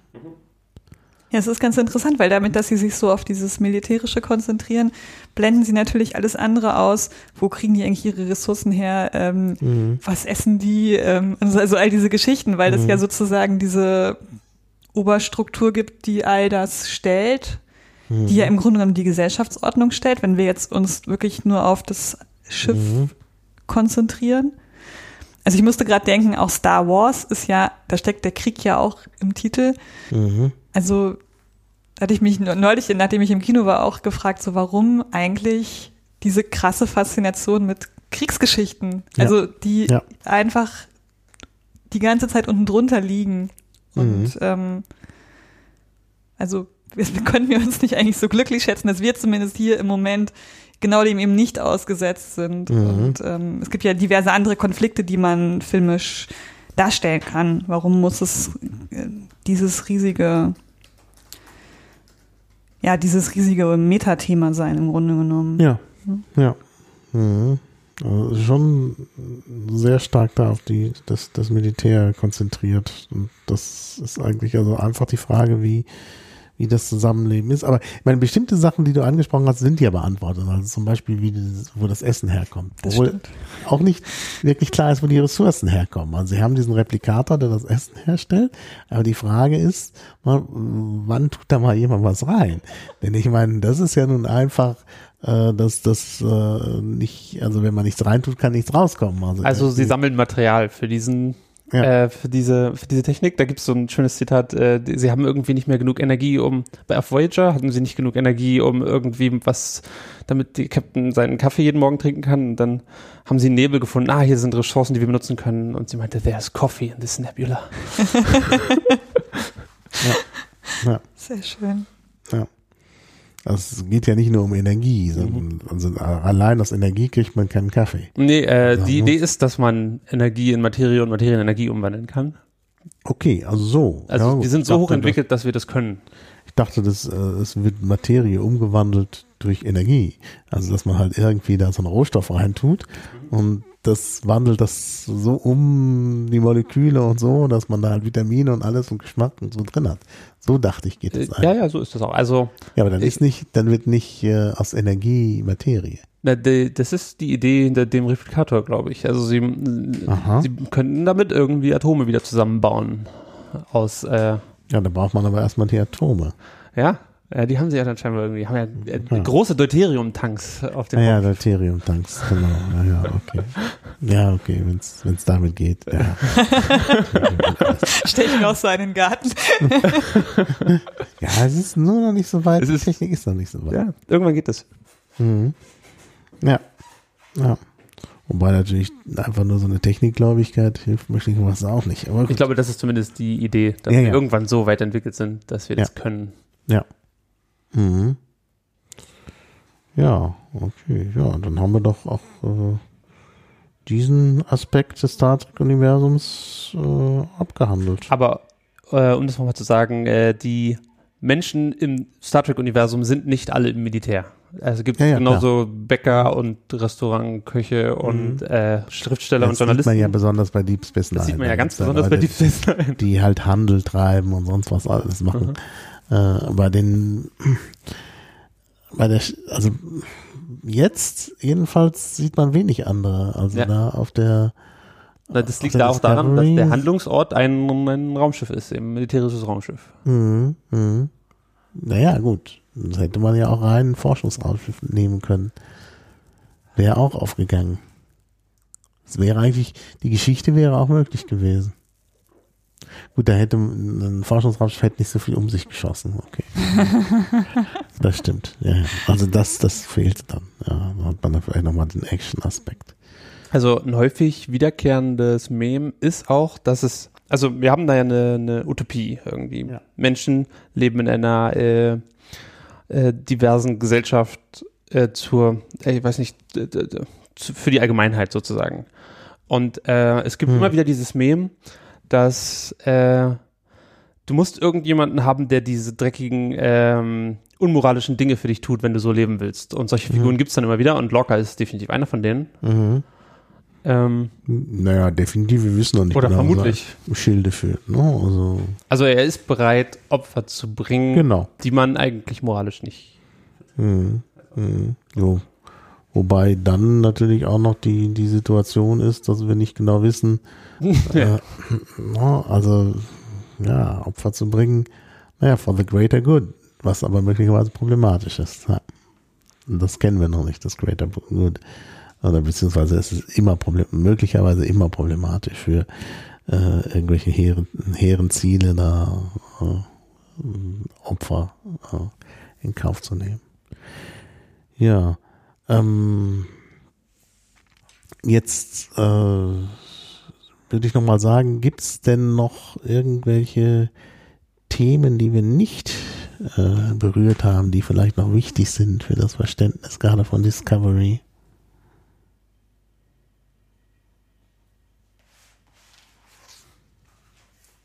Hm.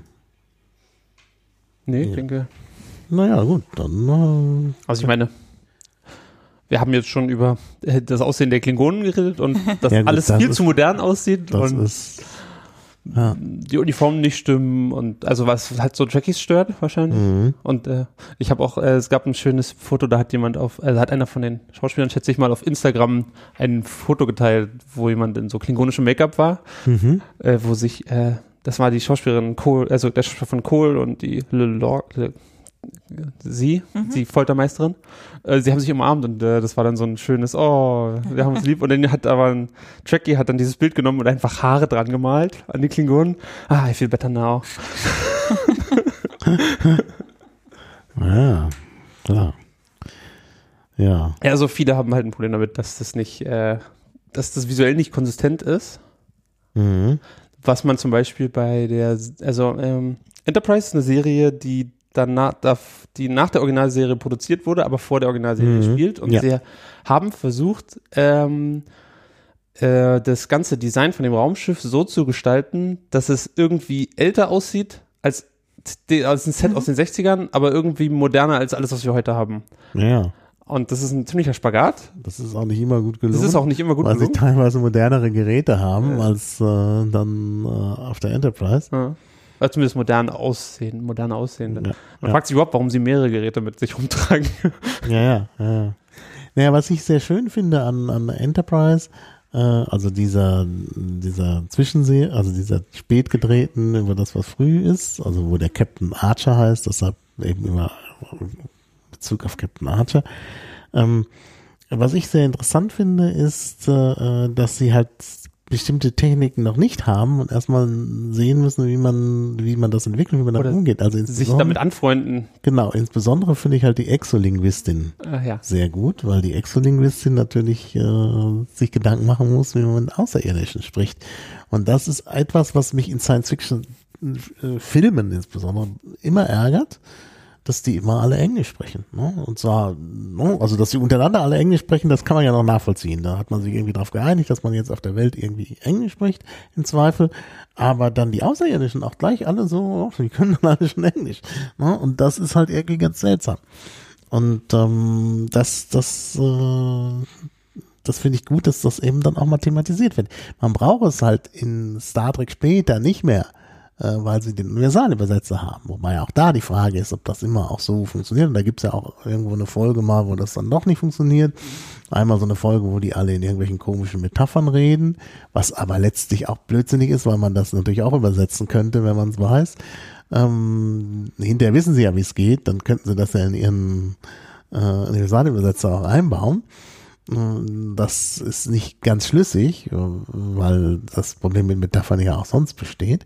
Ähm, und dann gibt's noch mal irgendwie eine andere Folge, weil, wie war das noch? Da ist auch noch irgendwie was, dass die dann auch noch, dass irgendwas nicht geht, was, ähm, ja, ich weiß es nicht mehr genau.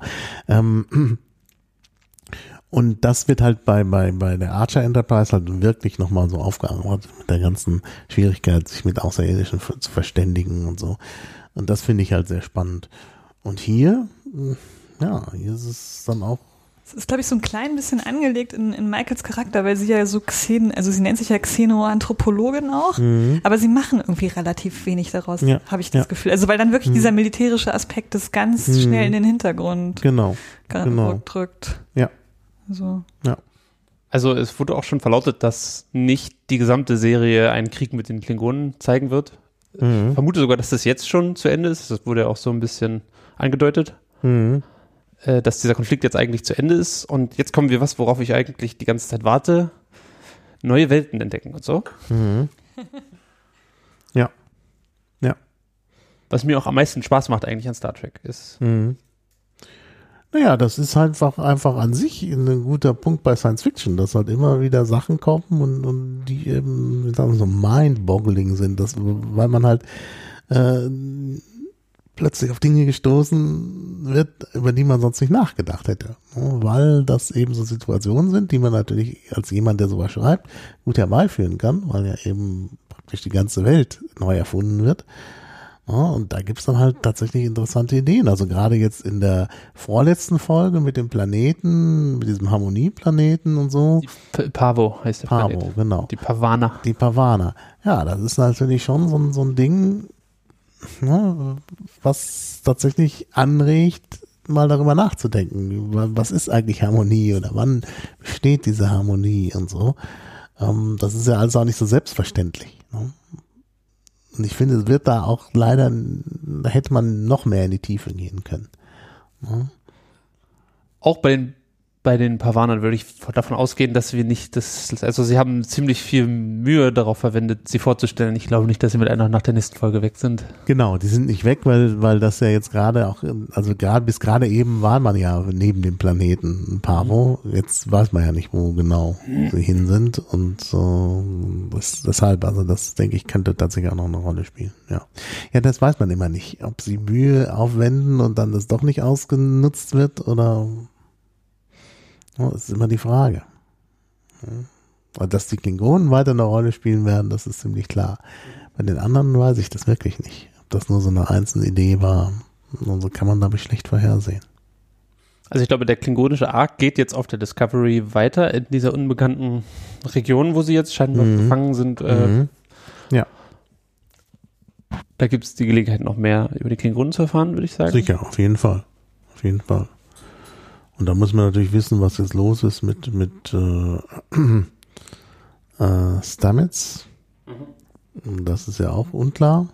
Das war ja sozusagen der Cliffhanger, dass er da irgendwie mit so weggedrehten Augen da rausgekommen ist aus der Steuerungskabine. Und äh, ja, das wird natürlich auch nochmal spannend. Ne? Und natürlich der ethische Konflikt da mit seinem Lebensgefährten, der ja Sachen gemacht hat, die nicht erlaubt sind. Ne? Und, ja. Also das wird auf jeden Fall sehr, sehr spannend. Also ich hoffe, dass wir diese Folge schnell online kriegen können, sodass sie dann auch noch vor der nächsten Folge, das heißt also schon am Wochenende online ist. Ich weiß nicht, ob wir das schaffen, aber wäre gut, weil wir dann genau den Stand haben und die Leute das hören können an dem Stand, äh, wo sie sind und hoffentlich jetzt nicht zu sehr gespoilert wurden, aber ich denke, das hat ja sowieso fast jeder gesehen, von daher, äh, ja. Gut, äh, dann vielleicht noch zum Schluss. Ich wollte hier eigentlich auch noch über The Orville sprechen. Da muss ich aber jetzt eine Extrasendung machen, weil ihr das beide nicht gesehen habt. Gut, es ist nicht so leicht zu sehen in Deutschland. Das ist ja der andere Ansatz, Star Trek fortzusetzen. Hm, auch mit neuen Uniformen. mit Jacken im Übrigen. also auch ganz interessant. Und ähm, auch faszinierend, weil, weil es sehr stark in den Episoden um äh, eigentlich Probleme, um aktuelle Probleme der Politik und Gesellschaft geht.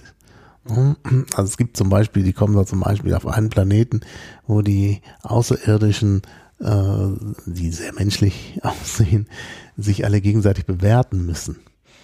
Die ganze Gesellschaft beruht darauf, dass sich Leute bewerten. Also auch so die Gerichtsbarkeit. Also man wird halt verurteilt, wenn man zu negativ bewertet ist. Dann ist halt, kommt die Polizei. Also alles geht über dieses Bewertungssystem, die gesamte Justiz und letztlich auch die, die Demokratie. Und das ist, äh, fand ich auch ausgesprochen interessant vor, den, vor dem Hintergrund dieser ganzen Bestrebungen, zum Beispiel in China oder auch hier ne, mit Facebook und so, äh, Leute zu bewerten und Verhalten zu bewerten. Und das finde ich also auch, war sehr, sehr spannend. Und da sind auch sehr viele auch so, ja, es hat, hat ein, es stößt vielleicht Leute ab. Erstmal, weil es auch wieder sehr altmodisch und billig ist, also mit gemalten Kulissen und so. Also nicht so toll mit Eye Candy. Und ähm, weil es, ähm, weil so ein bisschen der, ja, wie soll ich sagen, es ist, äh, es hat einen schwierigen Humor.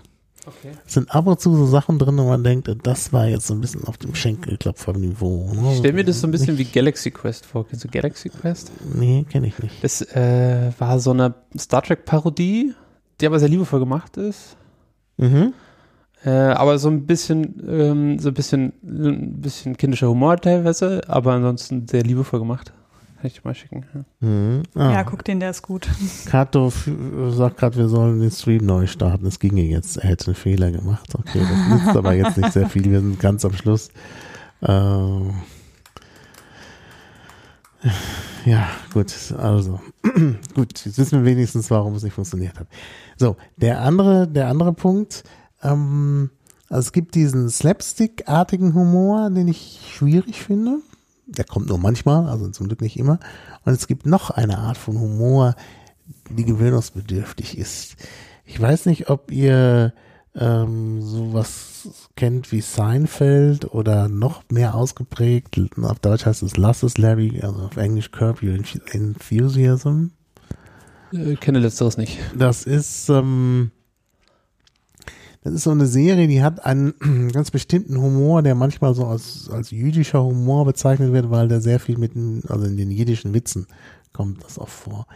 So ein Humor, wo man vielleicht nicht lachen kann, weil man mitleidet und weil man denkt, meine Güte, also es wird halt überzogen manchmal, so wird manchmal ins Absurde gesteigert, wie jemand halt soziale Fehler macht. Und dann denkt man, Mensch, jetzt hör doch auf, deshalb Curfew Enthusiasm, oder lass es, Larry. Ist doch gut, du hast doch dein, und es wird halt immer, und es geht dann schief. Also es gibt so eine Szene, die kann ich jetzt ohne viel zu spoilern ja mal nennen. Äh, also jetzt gerade in der letzten äh, Folge der ersten Staffel, da geht's halt, da hat der Captain halt irgendwie gerade frei und möchte jetzt irgendwas unternehmen mit der anderen. Aber zu wem auch immer geht, die haben alle schon was. Und dann geschieht etwas, was ihr vielleicht auch kennt aus dem normalen Leben. Er geht dann sozusagen, weil er unbedingt was unternehmen will, zu Leuten, mit denen er sich vielleicht jetzt nicht so spontan treffen würde, die er nicht so gut kennt. Und das geht natürlich prompt total schief. Das also diese, diese Situation, ne? man, man geht aus und weil sich das nicht anders findet, gehe ich da mit einer großen Gruppe von Heteromännern aus und dann fangen die plötzlich an, irgendwelche Dinge zu erzählen, die ich nicht so ertrage. Ne? Dann, dann äh, sowas, sowas, also natürlich mit Außerirdischen und, und komplett absurd, aber das sind halt so diese, wo man dann wirklich denkt, Mensch, hättest du jetzt nicht, musste das sein? Ne? Und diese Art von Humor Humor kommt eigentlich auch mindestens einmal in jeder, in jeder Staffel, wo man denkt, jetzt nicht, nicht. Dann, dann passiert es und das, also ich mag das so ein bisschen, aber ich kann mir vorstellen, dass das bei vielen Leuten nicht ankommt, weil die sagen, nee, ich will jetzt ja unterhalten werden und will jetzt nicht sowas haben, wo ich mich dann wiederfinde in meinen Fehlern und da sehe, was passiert, wenn, Das, das ist vielleicht problematisch. Also ich glaube, das ist eine Serie, die auch sehr umstritten sein wird. Obwohl sie, glaube ich, sehr stark an das eigentliche Star Trek anknüpft. Und halt in jeder Folge geht's eigentlich um uns. Also es ist immer eigentlich eine, eine ganz deutliche Widerspiegelung der derzeitigen gesellschaftlichen Debatten. Ähm, und das ist, glaube ich, bei Science Fiction immer der Fall. Nur geht's halt unter der spannenden Storyline und so manchmal so ein bisschen unter. Und das ist vielleicht bei Discovery auf der einen Seite das Problem, auf der anderen Seite das natürlich auch, was es dann auch besser für den Mainstream macht und vielleicht auch interessanter, weil es subtiler ist. Ja. Also das finde ich auch sehr gut, dass eigentlich solche Auseinandersetzungen mit gesellschaftlichen Themen bei Discovery offenbar sehr subtil ist oder, oder was heißt subtil, sind eben viele Sachen ähm, eben einfach, ja, wie sagt man, taken for granted. Das sind einfach Sachen da, die, die, äh, ne, also jetzt als banales Beispiel Sache mit dem männlichen Vornamen, das ist eben so. Das hinterfragt dann auch hinterher keiner mehr. Und das finde ich eigentlich äh, total, äh, ja, äh, irgendwie ansprechend, dass eben so Sachen einfach, äh, ja, mal so gemacht werden. Also es hat auch einen intellektuellen Anspruch äh, äh, bei Discovery, den man wirklich, äh, ja, den man auch äh, hinnehmen muss und mit dem man sich dann auch äh, auseinandersetzen muss. Und das finde ich eigentlich, finde ich eigentlich gut. Also zusammenfassend kann man sagen, wir sind alle Fans und schauen weiter und schauen uns das auch als, als ein zweites oder drittes Mal an. Nee? Ja, sowieso, klar. Also, ja, okay. Ähm, Anne, würdest du denn jetzt mal andere Star Trek-Serien ausprobieren? Oder hat dich Discovery jetzt so verschreckt, dass du Nein. Nein, verschreckt sowieso nicht. Ähm, nö, ich bin eigentlich schon neugierig. Hm. Aber ja, ich gucke es jetzt erstmal zu Ende. Ich bin auch wirklich jetzt gespannt. Also ich bin jetzt auch drin. Und mhm. ich, gerade wenn ich dann erstmal angefangen habe, das so ein bisschen auseinander zu pflücken, dann will ich ja irgendwie da auch nicht auf halber Strecke aufhören. Ja, ja. Ähm, nee, also ich bin, bin dem Ganzen jetzt äh, deutlich offener, mhm. als so, wie als ich angefangen habe und so ein bisschen mhm. dachte, oh, naja, mhm. ja. mal sehen. Ja. ja, du kannst ja sogar für den, äh, für deine äh, deine Interessen der Kulturwissenschaft vielleicht noch was draus machen. Ich meine. Und dann kann man eine Seminararbeit damit füllen. Genau, eine Seminararbeit. Ganz genau. Das ist, glaube ich, genau das Richtige. Ich denke, man sollte das wirklich tun. Also, dass man da anfängt, so Forschungssachen äh, mal in die Welt zu setzen, die ja dann weiter aufgegriffen werden können. Und was dem einen die Seminararbeit ist, für den nächsten die Doktorarbeit oder ein Buch oder so. Ne? Also muss halt irgendwann mal anfangen damit. Und ich würde das alles auch sehr gerne äh, lesen. Also, es gibt unzählige Arbeiten. Aber auch. ja, zu Star Trek, aber zu ja. Discovery gibt es doch nee, nicht viel. Und nicht. Discovery ist noch mal ein bisschen anders, das muss man ja auch mal sehen. Und das hatten wir ja hier auch thematisiert. Also von daher, ja, dann würde ich sagen, kommen wir zum Ende. Äh, ja, war sehr spannend hier mit euch und äh, dann schauen wir mal, wie es die Hörer finden werden. Ja, vielen Dank für die Einladung. vielen Dank fürs Kommen und für die Diskussion. Tschüss. Tschüss. Tschüss.